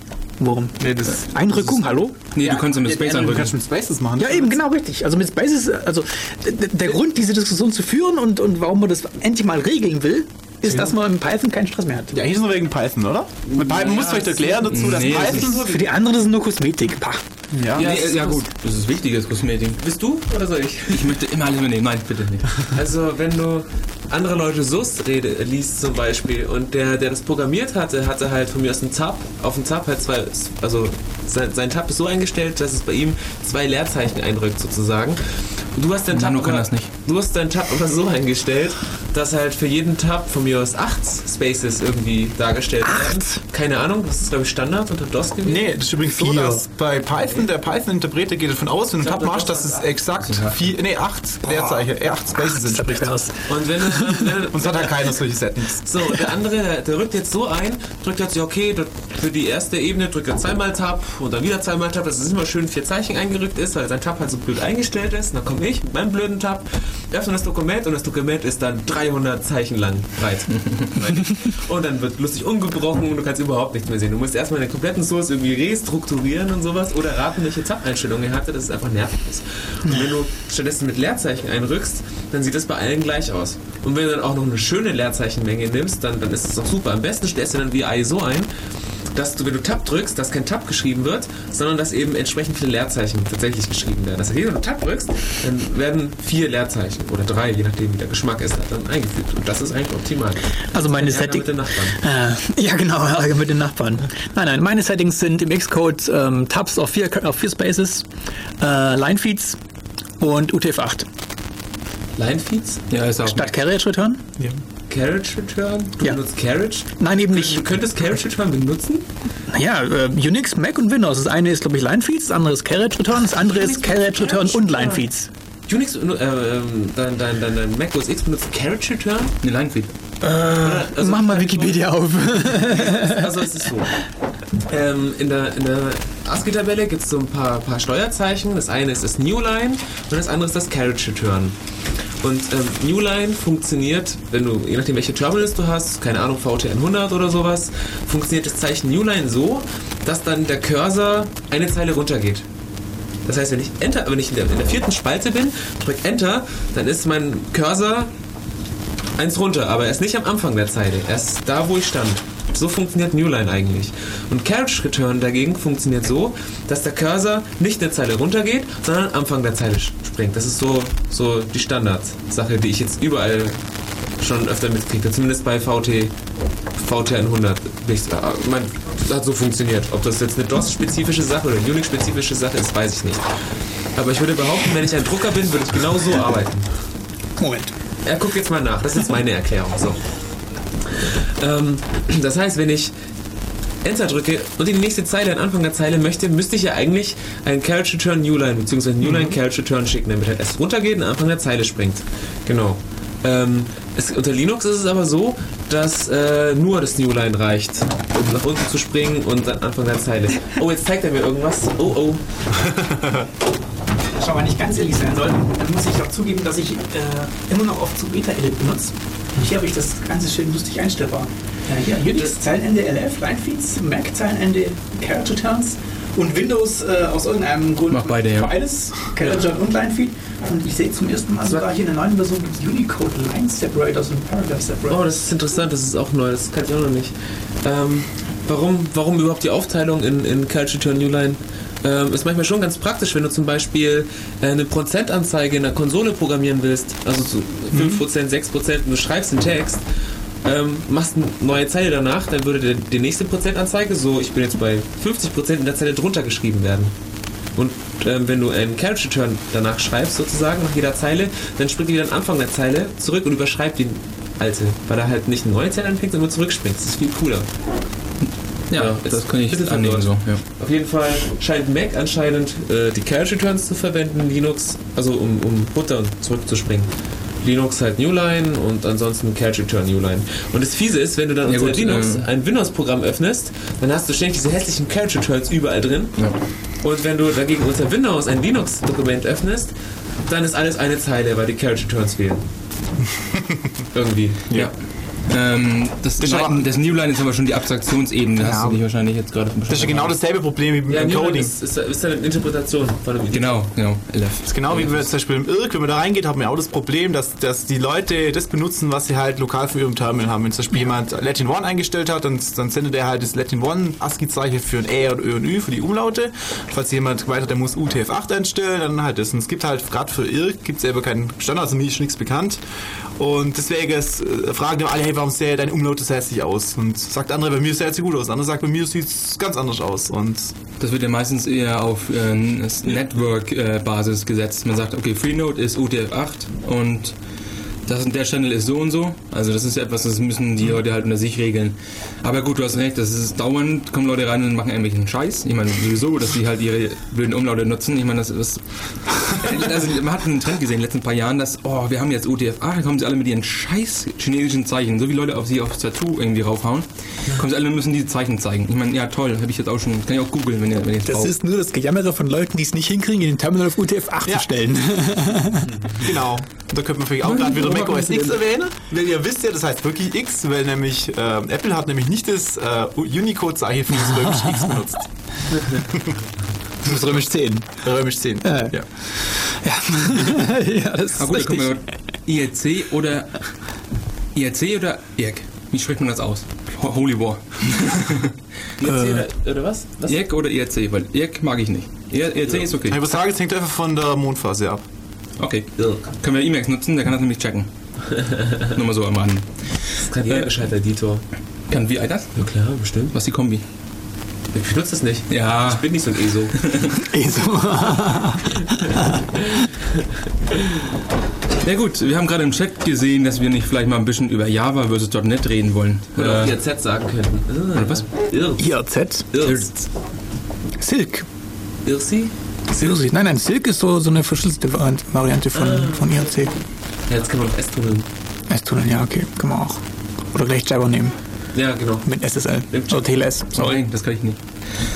Ähm, ja. Jabber.ulm.ccc.de ich habe einen Account, aber mein Emacs will nicht connecten. Ja, wir können jetzt auch gleich diskutieren, bevor wir zu Java kommen, äh, was, was toller ist. Ähm, Irk oder äh, die Instant Messenger wie Jabber und äh, ICQ. Aus einem ganz einfachen Grund sind Instant Messenger besser, das sind Leute, die ein Leben haben. Ja eben, du kannst eben halt programmieren den ganzen Tag und musst dich immer in den Chat gucken. Ja gut, du musst ja nicht in den Chat gucken, das ist ja nicht so, oh, du musst jetzt aber in den Doch, Chat gucken. Doch, musst du, sonst kriegst du auch von Leuten dann auf den Deckel von wegen, oh, lies doch ein Backlog. Ja. Da steht's doch alles drin. Ja gut, äh, das ist halt einfach nur, du kannst halt IRC kannst halt minimieren, nicht angucken und kannst ein paar Stunden später halt alles Ja, durchlesen. aber ich kann nicht mal einen Film gucken, ohne dass ich in den Chat gucken muss, ob was Neues gesagt worden ist. Ja gut, das ist etwas, das ist ja wieder dieses psychologische Problem hier. Ich meine, das ist ja nicht was, das ist ja nicht IRC sagt, oh komm zu mir. Wir sind Das alle ja Logelei, das ist ja nicht so, oh komm zu mir, ich hab hier was geschrieben. Bei mir hüpfen die Icons immer so, wenn sie was von mir wollen. Wenn in irgendeinem Chat dann mein Name kommt, so, oh, IRC, also das hier, ja, Programm, das- Aufmerksamkeit, Chat mit mir. Das nervt. Ja gut, ich, ich meine, ich bin auch so ein bisschen IRC äh, belastet. Freak. Also ja, bist der Meinung, dass man halt mit IRC nicht so genervt wird wie mit den Instant Messenger. Ja, du hast die Möglichkeit, meine. Oder irgendwie sowas. Das war perfekt, das war perfekt. Sowas macht man aus. okay, guter Punkt. Das ist wirklich schlimm, ja. Ja, dann, dann lässt du aus Versehen laufen, legst dich ins Bett und im Minutentakt macht es dann halt diesen Sound oder so. Das dann doch wieder auf. Normalerweise das Argument für äh, Instant Messenger und gegen Irk, was ich oft mal höre, sind die Icons. Die Smileys sind schöner. in den, Ja, in den kleinen Programmen. Du benutzt Smileys? Ähm, Schneid immer noch ab. Achso. Achso, in dem Sinne, ja. Also diejenigen, die bei mir kein, äh, also diejenigen, mit denen ich nicht über Irk oder Jabber kommuniziere, benutzen inzwischen fast alle Skype, weil sie meinen, dass nie Smile ist am schönsten. Ja, und schreiben, dann kriegst du sowas wie. animiert. Ja, das Dann ist, kriegst du sowas wie Sternchen groß cool, Sternchen oder sowas und dann weißt du nicht, nein, nein, da werden dann animierte äh, Bildchen draus. Ja, ja, aber nur wenn du Den Skype hast. Client hast. Ja, richtig. Ja, nicht wenn du irgendwas anderes hast. Naja, Skype, hallo, gibt es irgendwas anderes für Skype? Haben wir das jetzt hinreichend Oder wenn reverse du die? Dinge halt abgeschalten hast. Ja, das kann man, glaube ich. Ja. Doch, es gibt Skype mein- fürs Handy. Also es, äh, für, wie heißt denn das Programm? Das, äh, das, ich habe mal so eins installiert, das kann man kostenfrei runterladen und dann, wenn man irgendwie äh, eine Datenflatrate hat, dann ist, läuft halt Skype auf dem Handy und man ist ständig online, man kann angerufen werden, zahlt nichts, man kann selber telefonieren und der stellt die Smileys nicht da. Wie war das bei Skype, dass äh, das Programm nicht so astrein ist? Von wegen, von wegen ähm, schnüffelt auf der Platte rum oder liest Dateien, wie es eigentlich gar nicht Ja, geht? Gab das ist- ein paar Sachen und Sicherheitslücken? Das ist nicht so ganz klar. Also es, es, irgendein Freak hat mal äh, Panik geschoben in der Blogosphäre von wegen, oh, Skype liest die Passwortdatei aus. Aber die Wo sich aber, Passwörter glaub sind ich- Nicht die Shadow, nehme ich an. Äh, richtig, also ja, ich, ich, Ich musste bestimmt aus Root laufen. soweit ich weiß, hat sie herausgestellt, dass er halt nur irgendwelche User-Account-Listings haben wollte. nichts Schlimmes. Welche User da drauf ist. Ja, genau. Also, ja. Weil will er sein Home-Tier wissen. Das Problem ist halt, du weißt bei Skype nicht, was es tut, weil Skype wehrt sich anscheinend auch ziemlich heftig gegen Reverse Engineering, äh, was im Moment sogar unter 10.5 äh, ein bisschen Problem macht. Also macOS 10.5 vor zwei Wochen, glaube ich, rausgekommen, äh, macht äh, Firewalling auf Basis von ähm, äh, Applikationszuweisungen. Das heißt, ähm, es wird nicht mehr ein Packetfilter generell auf alles gemacht, sondern es werden Freigaben pro Programm gemacht. Und damit er nicht schief läuft, werden halt von Programmen, die äh, zugelassen sind, ähm, Signaturen erstellt. Und das Erstellen von Signaturen ändert ähm, das Programm, weil die Sig- Signatur in, in dem Programm mit abgelegt wird. Und äh, eins von den Programmen, ich glaube WoW auch, die da völlig durchdrehen. Oh, jemand manipuliert mich und stellen dann komplett den Betrieb ein. Also irgendwie die sind ganz heikel Äh, irgendwie. im, Im Chat äh, hat Anno gerade gemeint, dass eben sich selbst halt verschlüsselt da und sowas und Traffic macht, aber nichts tut, aber dieses, dieses Verschlüsseln, das erinnert mich irgendwie an die alte Virenzeit, wo sie Viren sich selbst verschlüsselt haben, Mhm. damit man sie irgendwie nicht erkennen kann. Irgendwie ist das nicht so nicht sympathieweckend, Richtig. Ich sag jetzt nicht, Kann man so sagen. Ist, aber ich sag jetzt mal so, es ist nicht sympathieweckend. Ja. Es gibt, ähm, es gibt auch eigentlich gibt es ja auch Altern- Alternativen zu Skype. Es gibt genug Voice-over-IP-Programme. Ähm, wie ist es Asterix oder so? Kriegt noch sicher irgendwie. Ja, Asterisk ist ja schon wieder ja eben so eine Voice-over-IP-Lösung äh, und gar nicht unbedingt so Insel-Messenger mit ein bisschen Videokram, sondern Skype- richtig Telefonierblub. Skype ist ja eigentlich ein Voice-over-IP-Client und äh, dieses Instant Messaging von Skype, das ist der absolute Albtraum. Das ist ein voll der Scheiß. Also, Die Smileys sind witzig. Die sind witzig, aber Ja gut, die Smileys, ja, ist das ein bisschen rückständig. aber nur ganz kurz, die Smileys, ähm, Emacs kann das auch. Aber, aber jetzt werde ich es auch la- lassen. Ähm, nimm einfach an, dass alles, was hier ab jetzt kommt, äh, Emacs kann das auch. Ja. Wollte ich mal gesagt haben. Ähm, Ihr habt recht, Skype ist evil. Aber es funktioniert so, es funktioniert so toll. Ja gut, aber Skype ist ja ist am Ende ja MSN oder ICQ, das ist halt alles ein, das ist kein offenes Protokoll und das ist halt, ja, das ist ja schon das Argument dagegen eigentlich. Ja. Nur halt, das ist, die normale Bevölkerung wird ja halt nicht dadurch belastet, also das ist halt, Ja. du musst, oh, Äh, Entschuldigung, ich habe nur gerade versucht, einen Link irgendwie zu markieren, aber dieser dämlich. Ah, jetzt ging's. Okay. wir müssen, wir müssen Biene einladen, weil Biene, glaube ich, wird gleich anfangen zu flame im IRC. Also, kannst du mal anfangen, oder ruf an am besten, ruf an, dann flamen wir miteinander. Naja, wir können äh, noch die Nummer durchsagen lassen. Die Nummer. Na los? Mich, Mikey, äh, das ist mein Girl. 0731 9386299. Genau, dann kannst du anrufen und erzählen. Noch ein bisschen mit einer sexy Stimme vielleicht nochmal. Das kann ich nicht. Anscheinend äh, rauscht unser Stream ein bisschen, wird hier im, im Channel genannt. Ähm, Das liegt bestimmt an Dino. Äh, nicht an nicht an Dino, an, an Don Panic. Äh, das Radio, was an Don Panic hängt, hat, glaube ich, zurzeit keinen guten Empfang. ah, Ja. Aber ich glaube, der FreeFM-Stream äh, könnte besser sein. Im Augenblick. Haben wir zwei Streams. genannt. Auch nicht immer. Hatten wir auch schon mal öfter. Ja. Wurscht. Der ist mal ausgefallen, strategisch ungünstig. Deswegen haben wir, glaube ich, einen eigenen. Ja, stimmt, Win for Win. Genau. Ähm, ich benutze ja VI auch ganz gerne unter Windows, ehrlich gesagt. Ja klar. Das ist der einzige, also dieses GWim halt in dem Fall, das ist so angenehm überhaupt, die ganzen, die ganze Toolchain, die das alles hast, mit GC, also Cygwin zum Beispiel. Halt, ja, genau, das ist auch lustig für, warum ich nach Emacs gewechselt bin, ist, weil ich mehr auf, Win auf Windows gearbeitet habe als auf Linux. Auf Linux habe ich halt äh, jahrelang Vim genutzt, weil hast halt gleich nebenan mit- über Screen eine Shell. Äh, auf Windows hast du das Problem, dass die Shell da ziemlich ja, belastend schlecht ist. äh, deswegen hast du halt, mit- wenn du halt Emacs hast, kannst du halt ja, weiß nicht, hast halt alles im Emacs drin und hast halt super schöne ähm, Bindings und Keybindings und all sowas. Also Ja, aber pro Shells hast du eigentlich mal diese PowerShell, die neue von dem Mister mal ausprobiert, weil eigentlich soll die doch ziemlich advanced geworden Ja, sein. Shell Wars. Yeah. Wahrscheinlich ist mit anders die Bash oder so. ZSH. Die Vorstellung Uli, ruf an, falls du uns hörst. Naja, mir äh, eingeladen und gefragt, das soll vor- vorbeikommen, aber meine kommt erst morgen. Das ist zu spät. ja, ich finde ZSH toll, weil ZSH ist genau wie Bash und man kann cool mit angeben, dass man ZSH hat. ist, genau, genau, ist ja gar nicht genauso wie Bash. Ja, für mich schon. Ist es hinreichend so wie Bash? Ja, du hast CD und LS. Ja, genau. Ja, die Tab Completion ist ein bisschen besser. Dann hast du da auch Nano. Wie startest du Nano? Startest du einfach Nano oder machst du Nano minus W?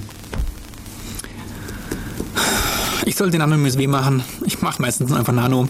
Ich muss mal ein Alias drauf machen. Alles klar. Haben wir, ihr habt es live uns gehört? Das ist. Aber Äh, im Moment, ich habe ein bisschen eine Editorenkrise. Jetzt kommen wir doch wieder drauf. Ich benutze zurzeit sowohl Xcode als auch Eclipse, als auch Subeta Edit, als auch Nano und ich bin irgendwie mit nichts 100% zufrieden. Je mehr man kennt, desto mehr weiß man, dass man... Ja, ich muss es dann, ich muss dann eine zweite Shell aufmachen und VI killen, wenn ich aus dem VI nicht rauskomme. Ja, ja, hier mit, ja, schon, genau. Ausrufe, nee, Ausrufezeichen. Lerne ein QW irgendwie die hab ich da. Und dann da hast du alle Probleme gelöst. Ich brauche diese mit Tasse. Ich habe mir sagen lassen, dass die ganzen VI-Leute alle mit der Tasse lernen. Ja, die ist nicht schlecht. die Tasse. Ja, die Die Tasse. VI-Tasse? Die Ei-Tasse. Achso, Ich die, hab's jetzt leider nicht, die man dabei. bei Hätte ich mitnehmen können. oder Think Geek oder so kaufen kann. Ja, die obligatorische VI-Tasse, äh, auf der in Mini-9-Punkt-Schrift alle möglichen Shortcuts aufgelistet sind, die man so braucht. Die kleinsten halt beenden. Ja, genau, beenden mit und ohne sichern. Es gibt dann noch, also, äh, wir haben Cheat Sheets. Also die Spickzettel, die sind auch ganz nett. Es gibt auch Perl Cheat Sheets und sowas. Ja. Ah, interessantes Stichwort. Ähm, Ja, Python, Python Reference oder Cards, sehr schön. Python Ruby hat keine schönen Reference Cards. Die Python Reference Wo, Cards ist richtig schön. gesehen, die Ruby? Nö. Jetzt, da sind wir wieder. Jetzt müssen wir mal psychologisch angehen. Warum sagt er das, wenn er das gar nicht weiß? Weil ich halt schon ein Investment habe in Python, weil ich da halt schon mich reingekniet habe und jetzt muss ich dafür sorgen, dass Python erfolgreich wird, damit mein Investment, meine Zeit, die ich in Python investiert habe, auch ein bisschen Marktwert hat. Kann ich ja akzeptieren, nur warum bashst du denn unbegründet Ruby? Oder wieso sagst du, dass es keinen Quickcraft hat? Ich meine, es Weil, ist ja. weil Ruby genauso cool ist wie Python, aber halt ein bisschen anders ist. Genau. Das akzeptiere ich auch so. Ich sage nur, ich- deswegen sage ich, es bin ich ja nicht, oh, Python nehme ich nicht, weil der komische Holländer da äh, einen Scheiß äh, definiert. Also Guidi, Guidi, heißt er nochmal? Guido von Guido. Rossum. Richtig. Guido? Ich habe keine Ahnung. G-O-I-D-O, müssen Sie selber aussprechen können. Guido. ähm, lass uns mal irgendwie auf was, irgendwas ein bisschen äh, aktuellere Ereignisse gehen. Ähm, habt ihr gesehen, dass der OLPC jetzt in Produktion gegangen ist? Olps. Ach ja. Der One Laptop per Child, der XO-1. Für welchen Preis wird der. Äh, Was flammen wir da jetzt? Halt, warum sollte man ein PDA oder sollte man lieber ein OLPC oder soll man lieber äh, EEE von Asus, das kleine äh, Mini-Laptop-Ding äh, Laptop nehmen? Ich möchte ein iPhone. Oder ein iPhone. ja. Ich finde Smartphones toll. Ich habe mal äh, eine große äh, Säuberungsaktion gemacht an mir. Ähm, und zwar war das zu den Zeiten, als der Newton gerade gestorben ist. Nein, nicht so Säuberungsaktion, Leute, nein. Ach. Und zwar ging es darum um Gadgets. Ich habe ich hab eine Zeit lang Spielzeugkram rumgeschleppt, ein Newton. Ein, eine Armbanduhr, ein Smartphone, ähm, Taschenrechner, Notebook. Ja, das ist alles weg. Ich habe nur noch ein Notebook und ein Smartphone und sonst nichts mehr. Keine Armbanduhr, kein extra Taschenrechner, kein sonst irgendwie Spielzeug, nur noch Notebook und äh, Smartphone. Was für einen Taschenrechner hattest du denn? Ach, so einen komischen Standarddinger, den man immer hatte. Der war aus, aus der Schule noch. Also diese, diese Casio-Teile. Ja, aber war ganz witzig eigentlich. Ich die auch ganz ja, also ich habe den lange Zeit mitgenommen und immer gut gefunden und das war sehr spaßig. Ein bisschen langsam. Das merkt man schon, wenn man ein bisschen rumrechnet. So, oh, jetzt rechnet er aber. das, ist, das sind schon ganz nett. Tasten sind ganz hübsch eigentlich. Also insofern bin ich da ganz stark auf der Seite der Smartphones. Ich finde PDAs dumm und was gibt's noch? Was hast du erzählt? äh, der OLPC. OLPCs. ist es ja normalerweise. Ja, das ist der Formfaktor ist einfach komisch. Ich will ein Notebook und ich will ein Smartphone mehr nicht. Ja, Ende. OLPC hat halt. Ich Fertig. Notebook, mit dem man telefonieren kann. ja, genau. Also hier auf die Schulter. ja, das geht ja eigentlich auch ziemlich gut. Nämlich iChat unter Mac oder irgendwelche andere. Skype zum Beispiel. Funktioniert ja eigentlich auch wunderbar. Ja, ja. Beim Ja, okay, OLPC funktioniert Beim. OLPC ist es ein lustiges Ding, ist ja auf Linux basiert und hat oben drauf äh, Python und eine ja, Smalltalk-Umgebung, Squeak. Also hat, Squeak. Und was ist halt die Idee davon ist, dass müssen super schnell oder die Kinder super gut äh, das System kennenlernen können, weil du halt mit Smalltalk hast du halt diese Reflexion. Du kannst dann in den Code reingehen und kannst äh, sehen, was eigentlich gerade passiert. Mal ganz ehrlich, auch in Afrika hat es garantiert Nerds. Erst recht, wenn man denen dann so ein OLPC in die Hand drückt. Und die werden sich sicherlich nach einem Jahr anfangen, äh, ihr System runterzuschmeißen und ein gescheites Linux drauf zu machen, wo ich auch eine Shell krieg mit Emacs und richtig arbeiten kann. Und dann bin ich den Smalltalk-Kram los. Aber neulich gab es neulich gab's eine, äh, gab's eine News, dass äh, Microsoft möchte auch äh, Windows auf OLPC portieren. Und dann gab es äh, einen Kommentar dazu, als wenn diese Kinder nicht genug leiden.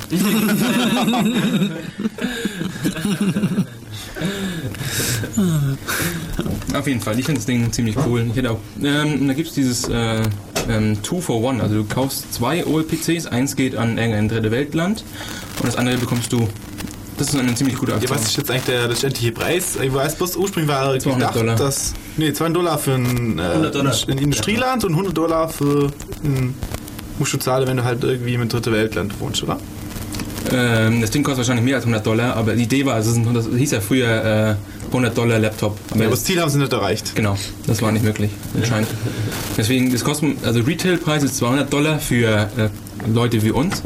Äh, ich weiß es nicht, wenn natürlich, so- wenn du so Indien bist oder so, ein paar mehr als 1000 kaufst wahrscheinlich. das hast du wahrscheinlich weniger. Ja, ich habe auch, auch gerade gelesen, ähm, bei Taschenrechnern, so ähm, Infix versus Postfix Sachen zum Eingeben. Polish Notation. RPN, ja genau, Reverse Polish. Ja. Ja. Kennt ihr die? Das ist toll. Ich will die normale Polish. Was für ein Ding? Polish Notation. Infix. Ähm, also ich habe einen Taschenrechner am Handy benutzt, Postfix. Echt? Ja. Ich habe keinen anderen gefunden. Der, Schon E-Mails so auf deinem äh, E-Mail Taschenrechner? selber, habe ich E-Mail selber gesagt? Postfix, nein, nein, Quatsch. Achso, uh, Da, da, da, da. das ist ja kein Niveau.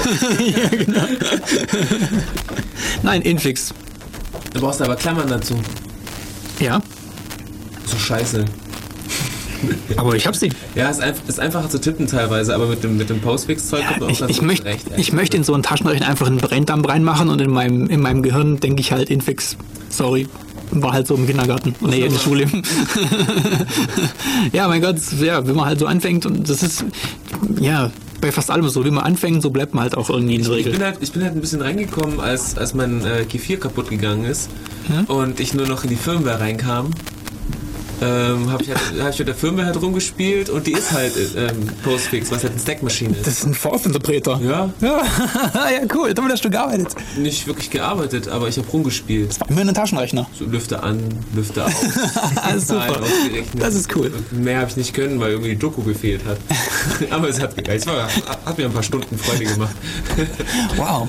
Das ist echt. Ganz nett. Also es ist schon schnucklig. Für einen Mac-User ist das heftig cool. Von den wenigen, die was die Ahnung haben oder wie. Nee. Ich wollte, ich wollte eigentlich einen Mac kaufen, weil die Hardware so, so also ich hatte ein gutes, gutes Bild von der Hardware, so gute Hardware und so, schicke Architektur, Laptop für die für immer so dem Motto. Zukunft, ja. Ja, nach einem halben Jahr ist er erstmal kaputt gegangen.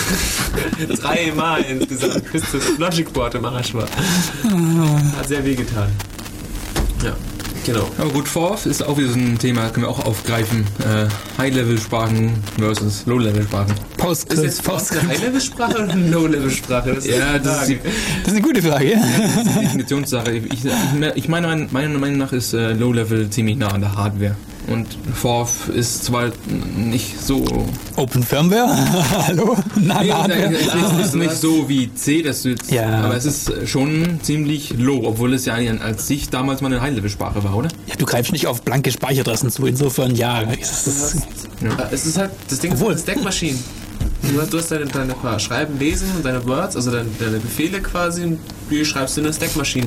Es ist nicht sehr high eigentlich. Ja. High im Sinne von Schleifen. Also ja, also Ja gut, so- es gibt aber auch High-Level äh, Stack-Based-Sprachen, also Factor oder, oder Okay. Cat oder was man da alles, oder Joy. Da sind ja so drei jetzt zum Beispiel, die man so Okay. googeln, googeln könnte. Factorcode.org, das ist äh, so eine lustige Sprache, weil die hat nämlich als ähm, Logo einen Velociraptor. deswegen ist die Sprache toll. Also was, warum, ich, warum ich mir Forth zum Beispiel jetzt vorstellen könnte, ist nicht jetzt wegen dem Programmieren, sondern einfach wegen der Einfachheit. Wenn ich jetzt einen Mikrocontroller habe und ähm, ich will irgendwas, ich habe so viel Zeit, dann kann ich mir da einen Forth-Interpreter drauf tun und kann halt da dann lustig mit meinem Controller rumspielen. Ich glaube, das macht zwar keiner ähm, ernsthaft, außer, außer vielleicht die von Open Firmware. Aber sonst ist es ganz nett, da so einen Open äh, Fortnite-Interpret auf dem Mikrochip zu haben. Und da gibt es auch genug Implementierungen dazu. Ja, ja, aber da nehme ich dann gerade C. Also wirklich. Ja, aber, aber bei C, bei C ist es ja so, du kompilierst C und dann ziehst du es auf den Chip drauf. Und dann willst du was ändern und ziehst es auf den Chip drauf. Oder brennst es auf den Chip. Und äh, so kannst du halt einen Force-Interpreter, der halt entsprechend getuned ist, da eingestellt, halt auf den Chip brennen und dann steckst du halt deine Serie Schnittstelle an und redest mit deinem Chip. La la la la. Und das finde ich schön. Das gefällt mir irgendwie. Das haucht, Ja. das haucht an dem Leben an. So. äh, Interaktiv ist immer ja, interaktiv besser. ist toll. Interaktiv ist das Beste, was Ist man auf haben jeden Fall kann. super. Ja.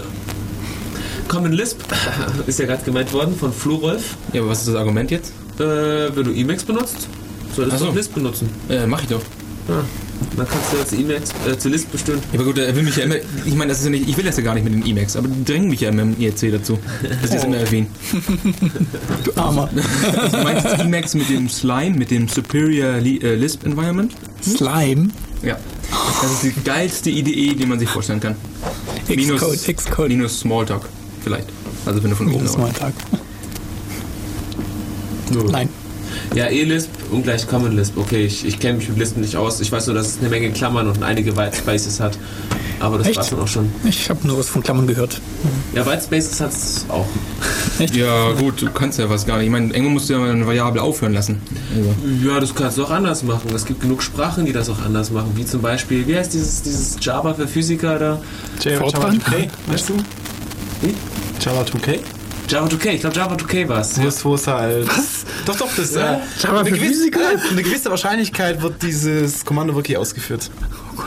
Das ist so ein probabilistischer Ansatz halt. Und wenn du ganz sicher sein willst, dass die Methode ausgeführt wird, dann musst du die einfach ein paar Mal aufrufen. Dann steigt immer die Wahrscheinlichkeit höher an, dass es wirklich funktioniert. Ja, und äh, Variablennamen dürfen Whitespaces haben. Und ähm, wenn halt ein anderes Token kommt, zum Beispiel eine Zahl oder so, dann ist die Variable, glaube ich, zu Ende. Aber ich bin mir nicht so sicher. Es gab doch schon immer wieder mal Vorträge vom Schabi auf dem Chaos-Kongress oder bei- uns sicher auch schon. Giselberg auch. Seminar und Giselbert ist sicher, Giselbert. Ähm, vielleicht haben wir, haben wir noch Videos, weißt du das zufällig? Also von Weird Programming Languages ja. haben wir definitiv ein Video. Also das von Okay, Giselberg. dann könnt ihr euch mal reinziehen und mal einführen, was da so für interessante Programmiersprachen gibt. Ja, wenn wir gerade bei Lisp waren, dann müssen wir zwingend auf Weird Programming kommen. ja, Java ist okay, genau. Na gut, äh, sollen wir vielleicht ein bisschen Musik machen, danach äh, Java.net. Also Java oder .NET. Ja, dann sind wir auch schon fast fertig mit der Sendung. cool. Okay, machen wir ein bisschen Musik für euch. Musik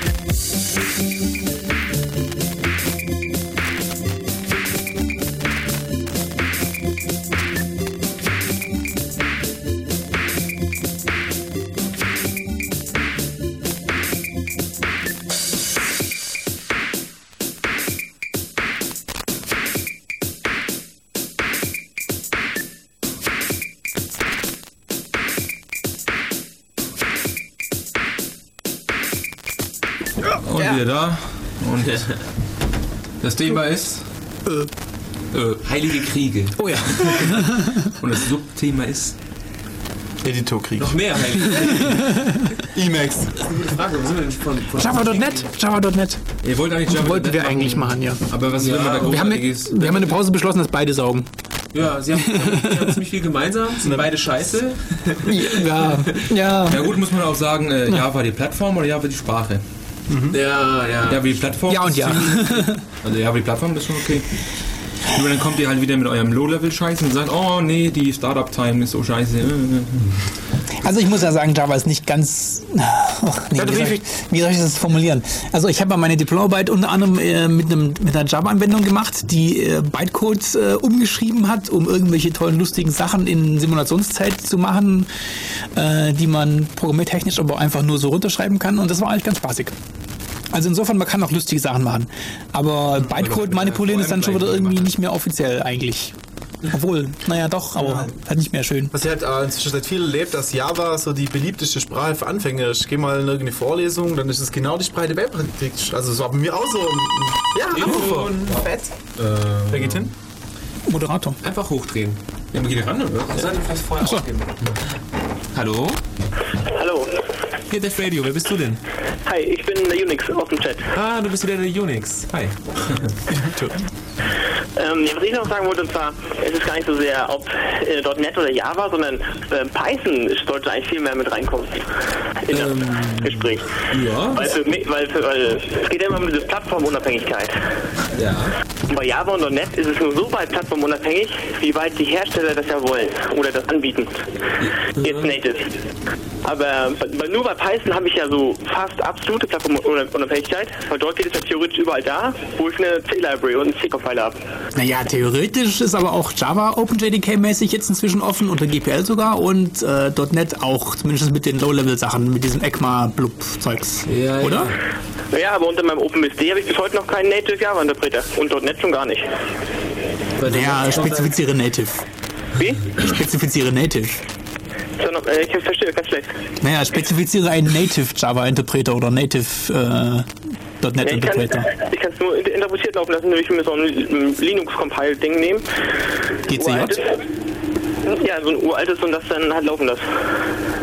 Und mit, vom, bei Python habe ich äh, native laufende Binary, was, was mit den, den Code interpretiert. Kann ich Python durchkompilieren? Echt? Wie? Nicht durchkompilieren, nee, du kannst halt ein paar Sachen optimieren. Nein, es geht um, den, um, den, um den Interpreter an sich. Der, Interpre der Interpreter bei Python läuft unter OpenBSD Native oder unter vielen anderen Plattformen auch. Und diese Java-Dinger, die kann ich ja nur emuliert laufen lassen, indem ich mir äh, einen Emulator für, ähm, für die, die, die Linux-Binaries. Stimmt, für die Linux-Binaries, ja. Naja, wobei da th- theoretisch müsste das ja dann vielleicht demnächst besser werden mit diesem ganzen OpenJDK-Kram. Und bei .NET, ja, ist das Argument gleich, dass man da theoretisch, gut, ich meine, dein Argument stimmt in der Praxis natürlich schon, nur theoretisch dürfte das eigentlich keine Hürde mehr sein. Ja, eigentlich. Aber Python ist ein guter Punkt. Ich finde ja Python ganz toll. Ähm, darf ich auch noch mal ganz kurz? Und ähm, man könnte JPython nehmen. Dann hätte man das alles genau, kombiniert. oder JRuby oder was es sonst gibt. JRuby, oder so. die Ruby-Fraktion. Ähm, der, der, was auch lustig ist, ich meine, Leute sagen ja bei Java run, äh, nee, write once, äh, debug everywhere. Es gibt aber schon noch eine äh, Plattform, wo man einfach nur einmal schreibt und dann funktioniert das überall. Und jetzt mit nicht, nicht hauen, aber Emacs. Weil Emacs Lisp äh, läuft überall, wo Emacs läuft. Ja, sie, läuft überall, weil sie überall gleich schlecht läuft. Das ist halt noch, was man äh, definieren kann oder so. Also ich finde, es ist auf jeden Fall äh, the right once, äh, run everywhere und nicht debug everywhere. Ja, da haben wir, da haben wir nochmal einen schönen Flame War. Ähm, das ist das Argument für die SWT versus Swing-Geschichte. Ähm, das sind zwei Bibliotheken, um äh, GUI-Applikationen unter Java zu schreiben und bei SWT habe ich mehr oder weniger Anbindung an native Widget-Sets. Und Swing ist halt rein pures Java.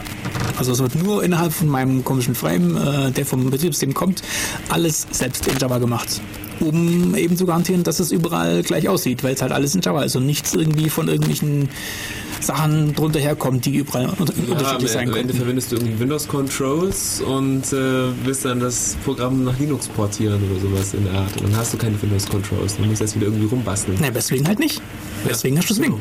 Ja. Und bei Python, was hast du bei Python? Da steht TK, glaube ich. Ja. was nicht so wirklich der Bringer ist. Obwohl das WX Python, was halt natürlich sich wieder nativ überall einbauen kann, das ist recht gut. Also bei Python ist es echt gut, bei Ruby ist es ein bisschen, das ist ein bisschen zu wünschen übrig, das WX äh, äh, Zeug. Stimmt, WX ist cool. Hm? Aber ist natürlich äh, immer noch drei Varianten von einem Programm. Also du kannst, das ist nicht TK, läuft überall TK oder es ist immer Swing oder, oder immer SWT. Ja, das ist halt, ja, wie man das mag. Soll ich bei euch beiden mal den Kopfhörer lauter machen? Äh, Mike. Wir bräuchten einen zweiten Kopfhörer eigentlich. Äh, es ist nämlich so, dass bei uns im Studio immer nur die hören können, die einen Kopfhörer auf dem Kopf haben. Und äh, wir haben zwei Kopfhörer, sind wir zu fünft. Wobei die fünfte sich nicht traut, ins Mikro zu reden, aber ich werde jetzt irgendwann noch festnageln. ähm, ich drehe mal ein bisschen lauter, okay? Damit du auch ein bisschen mitreden Ja, sonst kriegen wir wieder Rückkopplung. Äh, Woran ihr mal arbeiten müsst, ist, und zwar das Rauschen immer. Auch ähm, der der Stream rauscht ab und zu und hier im Telefon rau- rauscht es auch extrem, wenn ihr, wenn ihr sprecht. Ist es ein Rauschen oder so, so ein leichtes Knacken, so ein häufiges? Ja, ja, also ja, so, ein- so ein Knacken. Umso wenn die Töne heller werden, dann knackt das extrem. Das habe ich auch schon gehört. Ich dachte nur, mein Kopfhörer sei kaputt. Dann ist das ein Stream. Schau, jeder hört und jeder glaubt, ach nee, ist bestimmt nur meine Technik kaputt. Also dann haben wir es jetzt, glaube ich, belegt, dass es wohl nicht nur an, an einem Klinke-Chinch oder keine Ahnung Kabel von irgendjemandem liegt, sondern wir alle haben. Da wer- werden wir uns mal drum kümmern. Ähm, Ja, klar. Jo, bestimmt. Die Videos gibt's auch bald. Ja, aber was, bei mir, was mich noch stört, ist, also ich habe auch mal versucht, von einer Zeit lang ähm, eine einfache GUI-Anwendung zu schreiben und die sollte, und meine, mein Anspruch war, dass es plattformunabhängig ist, egal ob plattformunabhängig kompiliert oder halt interpretiert und es sollte immer native aussehen. WX. Und, und also, auf, also die GUI sollte immer native aussehen und da habe ich festgestellt, hm, das geht ja gar nicht, weil egal welche Bi- Bibliothek du benutzt, äh, dann sieht das ja immer anders aus. Also es sieht unter Windows immer anders aus. Meistens bei Python, wenn du diese Standard-Libs nimmst, dann sieht es aus wie das 98, aber nicht wie das, wie das XP-Gewisch. Oder wenn du jetzt bei, bei Linux bist, da kommt es an, nimmst du das KDE, dann sieht es aus wie das KDE konfiguriert, dann nimmst du äh, das, das äh, GTK, dann sieht es aus wie das GTK und das ist eigentlich immer alles anders. Also es gibt da, mir, mir fehlt so dieses, ähm, dieses Native. Ja, man sollte aber nicht aufpassen, dass man nicht KDA und Qt ähm, ver, äh, vermischt. Also KDE ist KDE und Qt ist Qt, aber KDE nutzt natürlich so. Qt. Also Ja gut, das, äh, Ein KDE-Apologet. ich sag nur, das ist, also schau dir mal KDE ist ziemlich cool. Also. Schau dir mal. Ich meine, Qt ist ziemlich cool. Ja, Qt hat bald WebKit. Ah, wir könnten noch ein bisschen Browser Engine Flavor machen. Ähm, nein, nein, ähm, Moment mal noch hier. Ähm, wenn du ähm, äh, plattformunabhängige grafische Benutzeroberflächen bauen möchtest, die jeweils die nativen Widgets benutzen, schau dir mal WX Widgets an. WX Widgets ist deine beste Chance, sowas hinzukriegen. Wenn es nicht geht, dann, ja, dann geht nicht. kannst du es lassen. also theoretisch TK müsste das auch machen in der Richtung, aber TK mag irgendwie niemand. Aber WX, äh, also WX Widgets wäre eine Option. Ähm, ob das dann wirklich dann in der Praxis dann alles so funktioniert, ist ein bisschen immer fraglich, weil ich kenne es jetzt halt, gut, ich bin halt ein Mac-User hier und deswegen äh, sehe ich öfters mal als, äh, Portierungen von irgendwelchen Windows-Programmen auf Mac und die haben dann zwar die nativen Widgets, also die passenden Buttons, die dann so lustige äh, Pulsiereffekte haben etc., aber das sind zum Beispiel solche Sachen wie die Abstände zwischen ähm, ähm, Buttons und Trennlinien sind irgendwie falsch, also da, hält sich dann immer noch jede Menge äh, Kram nicht wenn die ja? Guidelines. Das ist also noch nicht, noch nicht alles, was du brauchst. Das ist nur die halbe Miete, die Widgets.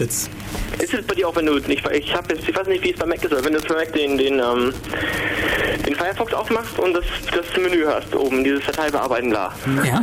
Äh, genau, wenn du das, sieht das bei dir dann äh, genauso aus äh, wie bei de, wie in deinem, weiß ich nicht, wie in einem anderen, wie in den anderen Programmen, wie in den Ja. Native-Programmen von Apple? Ja, das sieht genauso aus. Wobei die Firefox-Leute, die benutzen ihr eigenes äh, Zool, genau.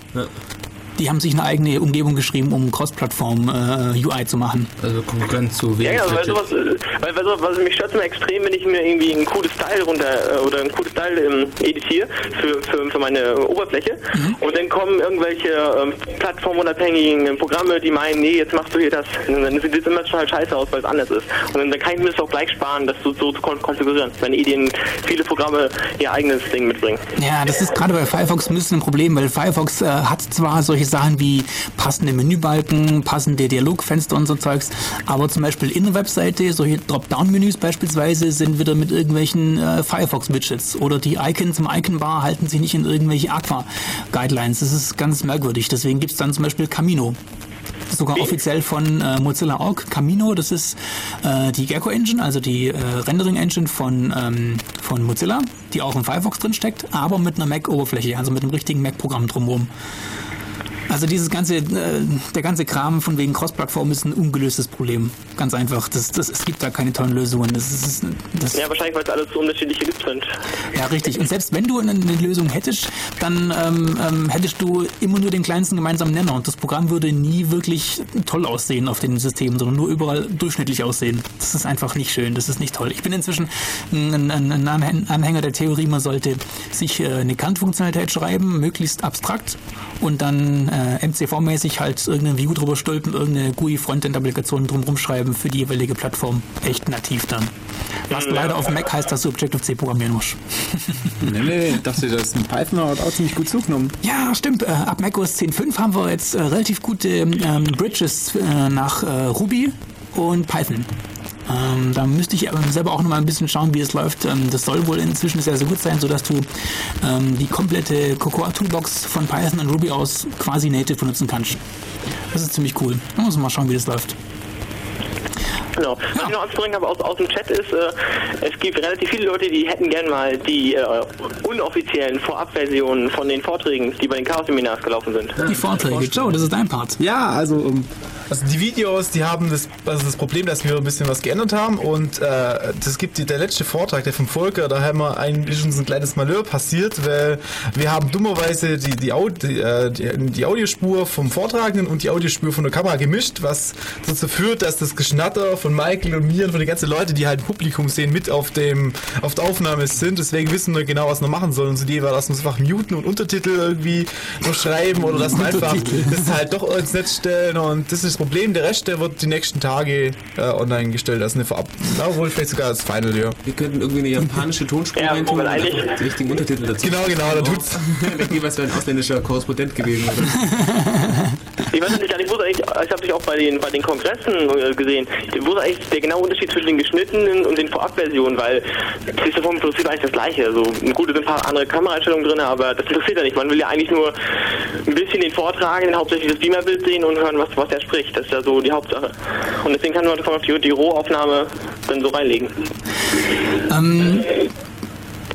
Im Prinzip ja. Äh, In, in der Praxis ist es halt so, dass wir ein, ein halbwegs vernünftiges Archiv haben wollen, äh, was dann auch äh, so geschnitten ist, dass man das auch Leuten rausgeben kann, ähm, ohne da jetzt sich jedes Mal sauber machen zu müssen. Oh je, da haben wir am Anfang gelöscht oder am Schluss irgendwie, äh, was weiß ich, was hier für, für Aufrufe gestartet. Und deswegen wollen wir das eigentlich schon fürs Archiv langfristig so haben, dass das äh, auch so ist, dass man das unbeteiligten Leuten in die Hand geben kann, die keine Ahnung davon haben. Zum Beispiel, wir hatten diese Firewall-Session mal. Die Firewall, das, das Video zum Chaos-Seminar über Firewalls ähm, ist, glaube ich, auf irgendwelchen Heft-CDs von Kommune-Magazinen dann gelandet zum Beispiel. Und deswegen sollte das halt nicht allzu chaotisch aussehen. Obwohl es natürlich dann im Endeffekt schon, weil wir ja Chaoten sind, ursprünglich chaotisch entsteht. Aber naja, gut, okay, so ist es Ja, halt. die Chaos, also einige von den älteren Videos der Chaos-Seminare, die laufen bei mir an der Berufsschule schon äh, im, im Unterricht als äh, Lehrmaterial. Ja, also ich habe hab's empfohlen, Lehrer gesagt, hier können Sie mal gucken und so weiter und hat er sehr dankend angenommen und das läuft jetzt dort auch. Ja, cool, Wahnsinn. Das muss uns nachher mal genau in den Chat schreiben, was da genau läuft. Das interessiert uns, das ist cool. Nicht Das ist klasse. Uh. Ja, da, Wahrscheinlich in Psychologie da können wir eigentlich auch eine kleine Ankündigung noch machen, dass unsere, Vor also unsere Videos werden demnächst auch in HDTV verfügbar sein, weil wir haben da eine neue Kamera und ja, das, Ah, das wäre cool. ja, müssen wir mal schauen. Aber ja, wir werden weiterhin das mit dem Schneiden machen. Ähm, äh, rohe Versionen, ähnlich wie beim Radio, das funktioniert ja prächtig. Da war mal ein Lob hier an unsere Hörer, die das ja. immer so toll schneiden. Das ist Vielen, ganz toll. vielen Dank. Ob wir das beim äh, Chaos-Seminar so machen, ist eher fraglich, weil äh, da sind einfach ein paar Sachen, die dann... Ist auch. Ja, erstens die Datenmenge, wenn man das in Roh rausgeben will, ist ein bisschen aufwendiger. Äh, Und zweitens, wir hatten ähm, schon Vorträge von Leuten, die auch dann gar nicht wollten, dass man das als Video rausgibt. Nachher, wir hatten mal einen Rechtsanwalt da, der uns ein bisschen was über Softwarepatente erzählt hatte damals. Der ähm, hatte das dann zum Beispiel gar nicht so haben wollen, dass das dann auch ewig im Netz steht. Ähm, und auch beim Kongress war das zum Beispiel so, wir hatten beim Kongress einen Redner, der dann äh, im Nachhinein gesagt hat, ja, das wäre ihm nicht so recht, dass das Video ins, in, in, so ins Netz kommt. Dann hat man das halt auch noch zurückgehalten. Ähm, solche Sachen passieren halt. Meine, wenn man dann vielleicht irgendwo was erzählt im Seminar, was nicht unbedingt so dann auf alle Zeiten im Netz rumfliegen soll. Wenn es Google mal weiß, dann vergisst Google nicht mehr. Aber ähm, ähm, die Videos kommen schon noch. Joe ist schuld, aber Joe macht's auch, richtig- macht's auch richtig dann. Eine Frage, was jetzt zu, zum Gesamtthema nochmal zurückzukommen, wäre bei mir nochmal, gibt es eigentlich Unterschied zwischen ähm, den Leuten, die diese Religionskriege losstoßen im Software, also jetzt im IT-Bereich, und den Trollen, oder ist das eine dieselbe Gruppe? Wir machen das in Personalunion. Je nachdem, ob wir einen guten oder einen schlechten Tag haben, so mal Troll oder einfach nur äh, religiöse Eiferer. Ich glaube schon, dass da welche sind, die das wirklich so meinen. Also Ich meine, Trolle, ich meine, da zähle ich mich selber auch dazu, weil ich es einfach lustig finde. ah, du bist es. Das Gute ist halt, wenn du beide über, über, mehrere Jahre genutzt hast, dann kannst du, weißt du genau, wie die Schwächen sind, dann kannst du die Leute sowas von ärgern. Wir haben mehrere Accounts, zum Beispiel beim Heise Forum, ein paar Troll-Accounts und einen richtigen Account, gell? Ja, ich bin auch äh, also known as äh, Analyst, aber kennt man vielleicht noch von ein paar Jahren hier. Ähm, ne, aber eigentlich, äh, ich würde schon sagen, das ist da, äh, das sind nicht, das sind nicht dieselben, das sind nicht dieselbe Gruppe. Also es gibt Leute, die wirklich mh, das glauben, was sie da erzählen. Und auch eine Kompetenz haben und es da auch begründen können. Ja, das sind, das sind die guten Trolle. Also die guten Nicht unbedingt, die Trolle, mit äh, Sachverstand trollen in der Regel nicht mehr. Stimmt. Also die guten Trolle haben normalerweise richtig Ahnung von dem Zeug, was sie erzählen. Weil die wollen einfach nur. Die sind aber selten. Ah, ich weiß nicht, kennst du Erik? Ja, wahrscheinlich nicht, aber Erik Nagum ist jemand, der im Lisp äh, Newsgroup über Jahre lang als Troll angesehen wurde. Und Ja, Moment. jetzt wird er jahrelang später, äh, schauen sich Leute ihren meinen Post an und sagen, Mann, hat der Wahrheiten erzählt damals. Ich würde jetzt Leute, die soziale kompetent sind, nicht als Troll abstempeln. Trolle sind schon Leute, die unqualifiziert äh, Zeug labern und nicht aufhören. Unqualifiziert meine ich, ist nicht die Definition von Troll. Eher nur, du möchtest einfach nur eine Reaktion äh, haben und die Reaktion holst du dir halt in so billigen Foren holst du dir halt einfach nur, oh ja, Counter-Strike ist geiler als Quake. Aber in, in Programmierforen Schneller kannst du aber im Programmierforum, wo es dann wirklich eine Sprache gibt, da muss man schon ein bisschen, ja, ein bisschen runter ins Detail und sagen, ja, so und so ist es. Also ich finde Trolle eigentlich oftmals positiv. Natürlich sollte man, ja, man sollte aufpassen, dass man nicht echt, äh, Das ist eine harte Aussage. Wenn ich finde Pos äh, Trolle positiv. Hm. ja, du musst, es kommt auch darauf an, es gibt diese qualifizierten Trolle, die wirklich lustig sind, weil sie halt Ahnung haben. Es gibt halt die Trolle, die einfach nur Scheiße erzählen. Die sind scheiße. Nee, aber es gibt ja viele, die als Trolle sind halt einfach Leute bekannt, die emotional und eventuell halt auch mit ziemlich viel Hintergrund ziemlich stark provozieren, die auf jedes Post, jede Antwort der Erde versucht zu schlichten, sofort wieder äh, reinstupfen, jedes einzelne, jede Stelle, die blutet und halt so eine Diskussion richtig zum Aufflammen bringt. Das ist ja geil, die Aufflames, oder? Dafür bezahle ich doch das Internet. Ich möchte das doch wissen. ich möchte das doch haben. Entertainment. Das ist doch geil. Das ist doch cool, wenn man wirklich. Wenn man So geht's nur auf Reddit zu. Echt, also wenn die Flame und dann immer noch, wenn du noch was lernst beim Trollen, das ist doch das Geilste, was wir haben. Okay, wa- was, was kannst du mir empfehlen? Wo, wo liest du da? da Reddit. Also wie gesagt, ich Event würde, oder? also es kommt immer darauf an, wenn du irgendwelche Hype-Sprachen oder so dir probierst, also, weiß nicht, ob was momentan Hype ist, Haskell vielleicht. Okamel, Erlang, Erlang. äh, Erlang zum Beispiel, dann muss man gucken, da gibt es äh, m, so einen Typen, der heißt Ilias, ich weiß den Nachnamen nicht, aber auf jeden Fall, das ist so ein Typ, der evaluiert Programmiersprachen. Und in Ent- Unterfangen äh, macht er immer sehr viele starke Trollversuche. Und ja gut, er ist so ein bisschen heftiger drauf, aber bei ihm lernt man was. Also wenn man mal sieht, weil die Leute halt er, er stellt Fragen und dann kommen Leute mit ihren Antworten. Da kommen halt wahrscheinlich 16 Antworten, aber du lernst was dabei. Das finde ich total cool. Der, der Typ an sich ist total belastend, aber das Ergebnis, wo du raus hast, ist total geil. Oder dieser Erik, Erik Nagum. Also das ist äh, Newsgroups und dann kannst du echt gucken. Also jetzt sind es fünf Jahre her, wo er wahrscheinlich mal so eine, seine Peak-Phase hatte. Und der Typ, wenn man jetzt liest, und da steht echt, da stehen echt Sachen drin, die sind echt cool. Also das weiß man manchmal nicht und ja. Ja, wie gesagt, ich bin voll Fan von Trollen, die äh, Ahnung haben. Also Und Emacs. Und die Max. gehört zusammen wahrscheinlich. Also. Trollenmode an, wenn du den Newsreader aufmachst. Da liegt vielleicht auch an, an der etwas sozialen Inkompetenz von Geeks und Nerds, dass, dass es dann immer zu so einem sozialen, zu so einem, zu so einem ja, Trollaktionen kommt, wo dann jeder gegen jeden basht und man es komplett sich verliert in der Diskussion. Der, Dass, dass, dass die sozial untereinander nicht so wirklich die Argumente austauschen können manchmal und dann, dass es dann auf sehr emotionale Art und Weise geführt wird. dazu hat der Mike einen super tollen Flame-Filter oder sowas. ja, genau, mein Flamefilter. Ja, das ist Ja. einige ein Vorbild an. Ja, ich lasse standardmäßig meine E-Mails, die ich schreibe, äh, immer eine Nacht liegen erstmal, bevor ich sie rausschicke. Und am nächsten Tag, äh, bevor ich sie dann wirklich äh, losschicke, lese ich mir das nochmal durch und denke mir dann, hm, okay, wenn ich diesen, diesen Zweig erreichen will, vielleicht wäre es dann doch nicht ganz so gut, wie ich das jetzt so formuliere, weil sonst gibt's wieder nur Geheule. Postings wahrscheinlich auch ganz gut machen. Ja, dummerweise ähm, kann es dann dazu führen, dass E-Mails manchmal drei Tage später erst kommen, weil ich es ein paar Mal überarbeiten musste, aufgrund der Technik. Das ist aber, ich fürs Radio organisieren möchte. Das ist, aber, das ist aber lustig, weil ähm, das ist jetzt Selbstmoderation. Aber es gibt damals gab es ja diesen schönen Typen Mark Twain und seine Frau hat immer seine Posts rausgenommen, hat immer äh, geschaut, äh, hat jetzt seine Post zensuriert. Er, hat- er, hat dann, dann, er hat so getrollt, aber, er, aber es kam halt nie in die, in, in, in die Nachrichten rein oder in die ähm, ins Magazin oder wie auch immer, weil seine Frau halt immer aussortiert hat. Das ist cool, das Er kann hat, er hat den posi- positiven Effekt, dass er jetzt alles von seiner Seele runtergeschrieben hat und die anderen haben den positiven Effekt, dass sie es nicht lesen mussten. Ja, alle sind glücklich, juhu. Das ist so eine Art Def Null. Seine Frau war der Zensor. Also, aber gut, ist eine gute Idee. Also echt mal liegen lassen. Ich, ich mag eigentlich am liebsten auch im. Also ich müsste es eigentlich auch so machen, aber oftmals kommt es einfach raus und dann, ach, ihr dreckigen Schwein. ihr werdet jetzt so gebasht. Manchmal lasse ich sowas auch noch durchgehen.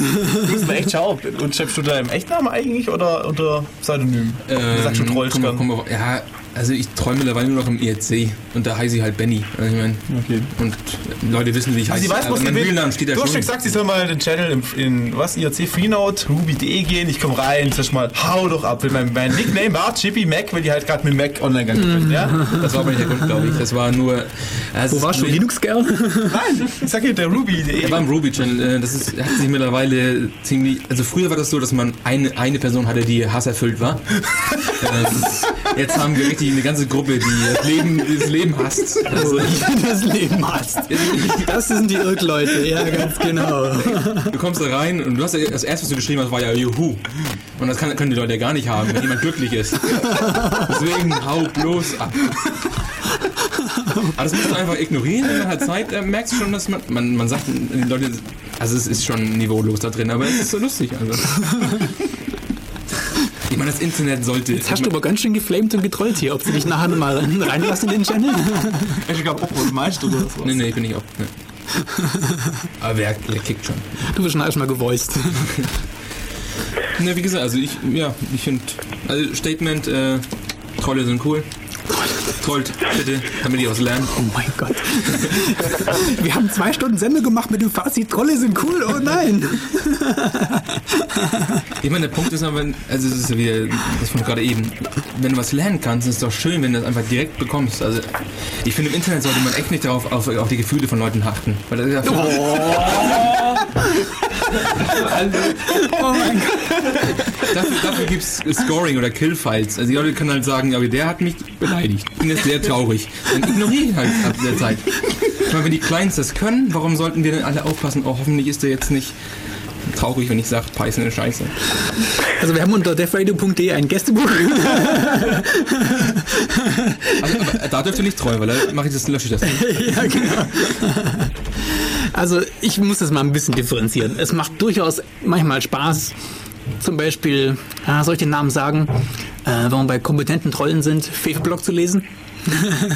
Das ist sehr, sehr erheiternd und immer wieder faszinierend, ähm, weil Fefe halt doch irgendwie richtig was drauf hat. Das ist dann, also solche Trolle können schon Spaß machen. Und was gibt's da noch? Ähm, ich glaube, ähm, ähm, der äh, Schilling-Typ aus dem Heise-Forum ist auch da ein recht bekannter. Schillix, oder was? Genau, äh, so ein, so ein Solaris-Freak, ähm, der auch sich auch schon eigene Tar-Implementierung geschrieben hat. Also der hat es auch richtig drauf, aber ist auch sozial. Aber er ist halt nicht mit Fefe vergleichbar. ist halt problematisch. so dieses, ich meine... Ja, aber das sind so die Promi-Trolle, die wirklich nur trollen, wenn sie Mund aufmachen, aber dummerweise auch verdammt, ah, jedenfalls in ihren kleinen Nischen doch durchaus kompetent sind. Und die machen auch Spaß, das gebe ich durchaus zu. Aber die breite Masse an Trollen, also hallo, du kannst dich nicht ins Radio stellen und sagen, Trollen ist toll. Ah, Nee, ich habe ich hab das gesagt, es geht, es geht schon um kompetente Trolle. Es geht nicht um die Leute, die einfach nur. Es gibt, also wenn man mal so IRC mal Fazit nimmt, ein paar Jahre bin ich in verschiedenen Channels drin. Das sind Leute, die sind ja jetzt schon drei Jahren und fragen immer noch, wie installiere ich VI. Also das sind echt, das sind so Fragen, da denkt Wie beende ich ein VI?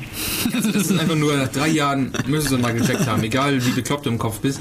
Irgendwann müsste das doch so weit sein, dass du jetzt es kannst. Aber das ist, die kommen halt rein und wollen halt, die Leute, die neu sind und die helfen wollen, die nutzen die halt aus. Und Ja, mein Gott, die füttert man halt nicht ein gutes. Ja, das Problem ist halt, wenn du 200 Leute hast im Channel, ähm, dann fütterst du die nicht, aber andere, 10 andere machen das schon. Der Channel ist zu groß.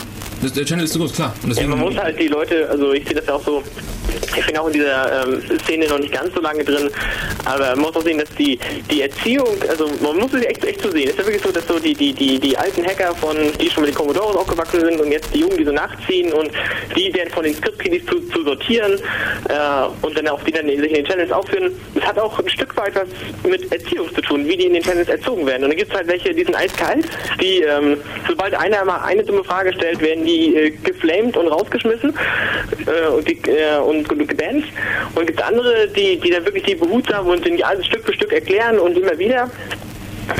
Also es gibt, äh, was ich so mitbekommen habe, ist, wenn man so eine Klappe hält, einfach nur ähm, wirklich äh, die, die Buzzwords befolgt und immer die FAQ liest, äh, man kommt gar nicht dazu, Fragen zu stellen. Man kommt gar nicht dazu, weil echt alles irgendwo beantwortet ist. Und das ist der Punkt, meiner Meinung nach. Du musst dich vorher informieren zum Thema.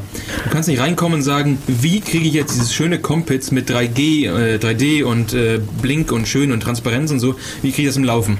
Wenn es ein freundlicher Channel ist, dann heißt dann frag Google. Genau. Und was ich für mich daraus abgeleitet habe, ist, ähm, es ist äh, eine Art höflich, also es ist eine Art ähm, Beschämtheit überhaupt zu fragen, sondern äh, sich wirklich erst Gedanken darüber machen und selber suchen. Und das ist so eine Art, so eine Art Höflichkeit, so ein, wie soll man das sagen, so eine Art Manier in, in, in der Internetszene oder überhaupt in dieser Hack- Hack- Hacker-Szene. Eine, eine, eine gute Manier, vorher sich äh, äh, zu informieren und nicht eine Frage zu stellen, die eventuell schon tausende Male gestellt wurde. Ich erinnere Das mich, müsste ich, man den, und das müsste man den jungen Leuten, die in, in Channels kommen, gleich so als erstes Argument so geben oder gleich irgendwie, ich glaube, FIFA hat auch eine gute äh, FAQ auf seiner Seite für, für das äh, fürs Usenet mal gehabt, wo, es- wo es ja auch x-mal erklärt wurde. Auch im Journal-Fall ste- steht da, glaube ich, drin. Ähm, das, das die gute Etikette, die Nettetikette sozusagen. Ne? Ja. Das ist als erstes immer der Verweis, Nettetikette. Und wenn du das nicht machen, wenn du das nicht einhaltest, was da drin steht, dann werden wir dir niemals helfen. Also dass, dass das jeder junge äh, Neuankömmling mal mitkriegt.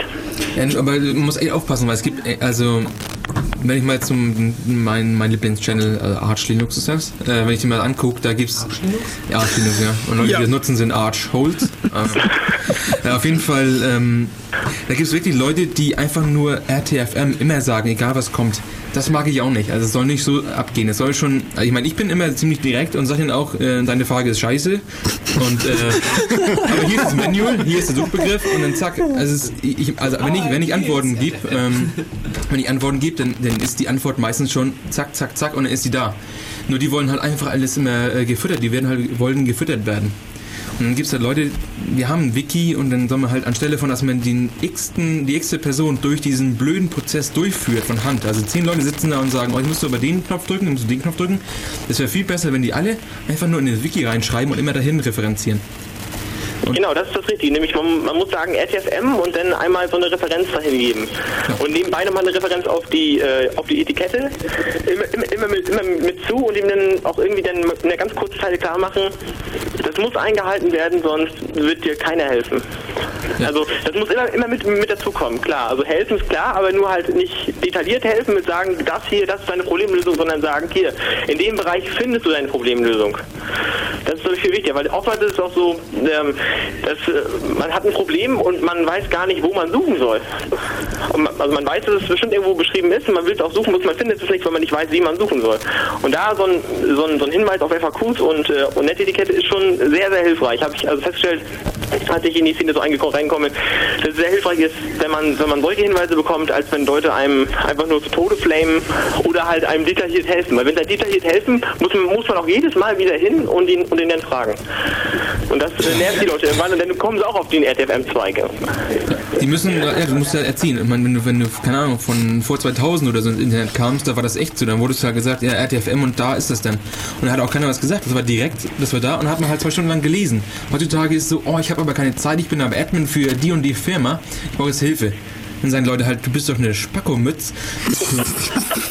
Du kannst doch nicht Admin für eine Firma sein, wenn du keine Ahnung hast. Und das ist halt das, das Problem. Also Leute ha- haben keine Ahnung, sind halt keine Ahnung, BWLer oder so.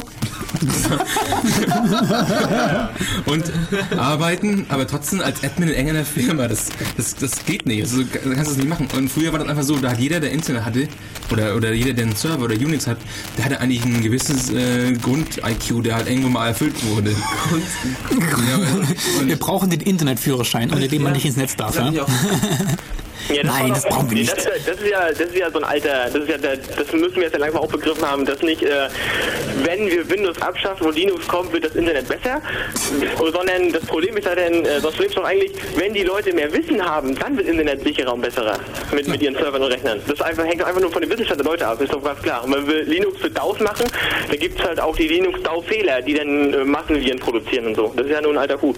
Na klar, mein Argument war einfach Also nur, das dass. Äh, vom, vom Wissen der Leute ab, die die Systeme betreuen und administrieren. Ist ganz, ist ganz klar. mein, mein Argument war einfach nur, früher war das. Ähm, früher, wenn man, vor, keine Ahnung, vor zehn Jahren Linux benutzt hat, dann hat man schon Ahnung gehabt. Also deswegen. Ja, aber es war, es war kein Mainstream. Es war halt wirklich die Leute, die Ahnung hatten, die haben sich damit befasst. Und heute sind es halt, ich, gerade durch die V-Server habe ich gesehen, es gibt so viele Leute, die einen V-Server haben, die ähm, noch nie eine Root-Shell gesehen haben, weil, also, weil alles über die ollen GUIs administrieren, über diese Web, äh, Web-GUIs. Ja, die haben keine Ahnung und die sind unsicher und die werden ja auch benutzt zum Spam, zum Spam senden. Also ich habe ich hab 94 meinen ersten Account bekommen bei einem ISP in Konstanz, lake.de war das damals. Das war auch eine tolle Zeit. Und ich habe da, als ich äh, da mich angemeldet habe, eine gedruckte äh, Kopie der Netiquette bekommen. Das war cool. Das war richtig nett. Aber 94, äh, eine ganze Weile her. Ich meine, ich finde es gar Das nicht schlimm, wenn. Leute halt irgendwelche Privatpersonen WSV-Server haben. Da habe ich gar kein Problem mit. Nur die sollen halt nicht Fragen stellen, die äh, in der FAQ-Antworten sind. Dann werden sie halt direkt. Ich meine, dieses, wie gesagt, dieses unbegründete Flame finde ich scheiße. Unbegründete Flame finde ich scheiße. Ich finde, weil es gibt echt Leute, die jetzt, keine Ahnung, die vielleicht ein halbes Jahr irgendwo in meiner Community sind und gleich meinen, die können jetzt nur noch sagen, RTFM, äh, shut the fuck up und get the fuck out of here oder sowas. Ähm, das finde ich auch kacke. Es ist einfach nur, du, du sollst den Leuten schon helfen, aber du solltest den Leuten auch direkt helfen. Du sollst sagen, so und so ist das und dann und jetzt lies mal. Genau. Selbsthilfe als eigentliche Hilfe. Klar, Self-HTML oder Self-Perl oder Self-Ruby, wie auch immer. Die Leute sollen das selber machen. Um wieder auf unser Thema zurückzukommen, Flame Wars und Heilige Kriege, ein bisschen ist es aber dann auch schon äh, Selbstreinigungskraft des Netzes. Also ähm, manchmal, manchmal bin ich auch ganz froh, wenn Leute zu aufdringlich sind. Äh, das muss ich auch mal richtig runterflamen nach dem Motto, please leave our nice communication. Und fertig. Das ist, das ist also das kenne ich auch noch aus der alten Zeit, oh Gott, alte Zeit, von wegen Selbstreinigungskräfte des Netzes. Davon spricht heute irgendwie keiner mehr. Das gibt es irgendwie auch nicht mehr wirklich als Konzept, glaube ich. Da hat es einfach dann geheißen, ja, wenn jemand zu sehr nervt, dann äh, wird er halt von hinreichend vielen Leuten äh, runtergeflammt, bis er irgendwann dann vielleicht es einsieht und entweder sich bessert oder einfach geht. Oder Fertig. vor lauter Tränen nicht mehr tippen kann. genau, voller Und das ist das Problem. Leute müssen akzeptieren, wenn du im Internet bist, denn der ein, die Person, die das zu Ende machen kann, bist du selber. Du kannst einfach sagen, ignore oder quit. Das, das checken die halt nicht. Die denken halt, oh nein, ich werde sowas von abused gerade, ich kann nichts mehr machen. Ich, oh, ich bin am Keyboard festgeklebt. Das ist so lächerlich. Also, du hast doch, du hast doch ein Netzwerkkabel, ziehst es raus und dann ist es vorbei. Oder nicht? Ich finde das total lächerlich, wenn Leute immer sagen, oh, du musst mal Netz mehr sein, weil ich im Internet bin. Nee? Das Internet ist kein Kindergarten. Ich frage mich jetzt, in wie viel Spamfiltern er gelandet ist. Ah, Emacs macht das schon. Jo, Gut, dann danke dir für deinen Anruf. Jo, kein Problem. ich wünsche noch einen schönen Tag. Ja, euch auch. Tschüss. Ja, man liest dich. So, das war Unix aus dem Chat. Ja, wollen wir noch ein bisschen über was flamen? Ja, wir haben nicht gar mehr nicht viel mehr Zeit, Zeit, also wir Ja, wir haben noch nicht mehr viel. Äh, wir können vielleicht ganz kurz mal, das morgen gibt es wieder ein Chaos-Seminar zum Oh ja, machen wir das Thema gleich. Ja. Ähm, ziviler Vorratsdaten Ungehorsam. Richtig, genau. Äh, das ist morgen unser Thema im Ungehorsam. Chaos-Seminar. Bitte? zivile, zivile Ungehorsamkeit. Und ziviler Vorratsdaten Ungehorsam. Also es geht darum, ähm, es ist am Freitag ähm, beschlossen worden, dass ähm, ja, das Family-Geheimnis im Prinzip sinnlos und witzlos ist, weil es behindert uns ja, äh, Terror zu bekämpfen. Ähm, so stark verkürzt. Ähm, was, äh, was sie beschlossen haben, war die Vorratsdatenspeicherung. Ähm, das heißt, es werden jegliche äh, Metadaten über äh, äh, Kommunikation in Deutschland gespeichert, sprich wer wann wen angerufen hat, ähm, wie lange das Gespräch gedauert hat. Ähm, ich weiß gar nicht, ich glaube, Wo du warst zu dem Zeitpunkt. wo du warst, äh, eventuell genau bei Handys. Ähm, solche Sachen werden komplett gespeichert und zwar von allen verdachtsunabhängig. Was nichts anderes heißt, dass jeder verdächtig ist. Äh, und es läuft natürlich einfach mal äh, Grundrechten völlig zuwider. Also äh, das ist, das sind jetzt keine Geschichten, wo es irgendwie heißt, äh, wo es irgendwie, wo es heißen kann, dass wir jetzt groß revolutionär wären, wenn wir zu zivilem Vorratsdaten Ungehorsam aufrufen, sondern es sind Grundrechte, die wir haben. Wir haben ein Recht auf ähm, äh, ja, ähm, ein Entfernmeldegeheimnis, dass es niemanden angeht, mit wem wir wann wo wie reden.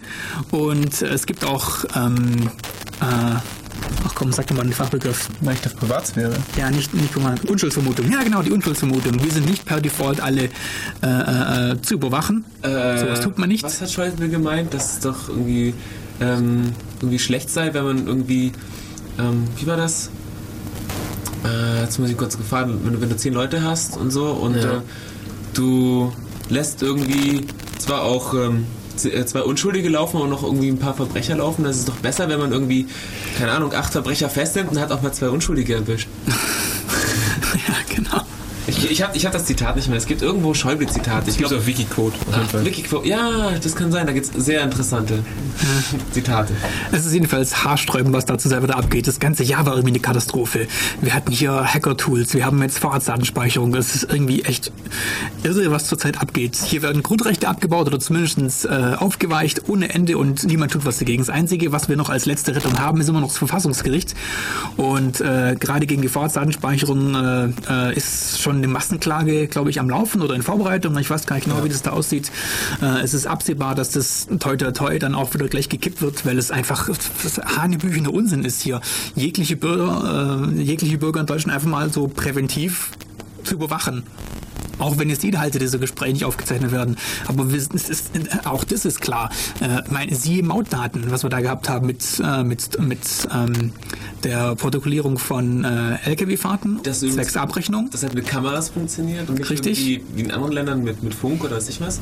Sobald es mal installiert ist, äh, geht's dann los. Ja, aber jetzt haben wir die Daten ja sowieso, jetzt müssen wir die auch noch für andere Sachen benutzen dürfen. Wohingegen es vorher geheißen hat, ja, ihr müsst euch alle keine Sorgen machen, weil wir haben das ja alles ganz streng reglementiert, dass es auf gar keinen Fall benutzt werden kann für irgendwelche Sachen. Und wenn es da mal steht, dann legt man einen Schalter um und schwupps kann man es dann auch gleich für die total, totale Überwachung des ganzen Verkehrs benutzen. Ähm, in, in dem Beispiel von der Maut waren es, glaube ich, zwei Monate, bis es zweckentfremdet wurde. Echt? Ja. Also ich habe keine, ich hab keine Quelle. Ähm, Ja. Ich habe das äh, auch im Chaos-Seminar, es da gab es einen Vortrag über Polizeidatenbanken. Ja? Und äh, da kam das drin vor. Da hat es der, der, der Vortragende da. Ja, stimmt. Äh, stimmt. Äh, liegt das im Archiv bei uns drin. nett. Äh, ist auch noch ein guter Punkt, die Vermischung von Polizeiaufgaben und Geheimdienstaufgaben. Das ist auch immer äh, ein streng getrennter Bereich gewesen bei uns in Deutschland hier, aufgrund von, wie man so schon sagt, historischen Erfahrungen, dass man sowas gern getrennt haben möchte, damit die Polizei eben dein Freund und Helfer sein kann und nicht irgendwie geheim gegen die eigenen Bürger spioniert. Und das, das wird gerade auch alles aufgeweicht. Das ist, also wir müssen hier mal, wir müssen hier mal auf konservativer Seite tätig werden und dafür sorgen, dass hier äh, das Grundgesetz und die Grundrechte erhalten bleiben. Insofern äh, morgen Chaos-Seminar zu zivilem Vorratsdatenungehorsam, äh, nicht irgendwie revolutionstechnisch, sondern einfach nur äh, dazu da, um normalen Leuten zu zeigen, wir machen auch eine Videoaufzeichnung davon, äh, wie man dafür sorgen kann, dass beispielsweise eben gerade im, konkre im konkreten Beispiel von Vorratsdaten äh, diese Vorratsdaten einfach nicht in Deutschland anfallen. Weil das ein Unding ist, man macht sowas nicht. Durch Man überwacht nicht seine Bürger komplett ein halbes Jahr lang auf Vorrat. Oder Genau, ähm, man kann nicht komplett verhindern, dass, ah, jetzt verrate ich schon zu viel, also nur als. Teaser, man kann nicht komplett verhindern, das dass die Daten anfallen, man kann aber dafür sorgen, dass die nicht in Deutschland anfallen. bald in Ihrem Vorlesungssaal. Genau, ähm, Montag, H20. morgen, ähm, ähm, Also morgen Hörsaal Montag, H20 in der Uni Ulm, richtig, äh, 20 Uhr, 8 Uhr, ähm, genau, richtig, ja. Sollen wir kurz ein Fazit ziehen über Heilige Kriege? Oder wollen wir das nächste in zwei Wochen nochmal machen? Ja, das dann. nein, nein, nein, nein. genau, so geht's weiter. Ich kann ja ein bisschen E-Mail Wir haben ein paar wichtige heilige Kriege vergessen jetzt. Desktop Ja, Environments, KDE, GNOME, Ja, Mac, Windows. Im Chat kam jetzt auch äh, so, äh, so diese Tilling oder Tiling Window Manager, also die halt splitten so und äh, überlappende Window Manager. Du Window Manager, ja. E17, FVWM, Red Poison, Red Ja, Python, kenne ich für nicht. X. Der Anti-WM. der Anti-WM. Betriebssystemkrieg. Cocoa Carbon War- als Mac-User. Schöner heiliger. Krieg. Ja, schon ein bisschen viel. Aber der Anruf hat uns trotzdem gefreut. Ja, zentrali zentralisierte Systeme vs. dezentrale Systeme.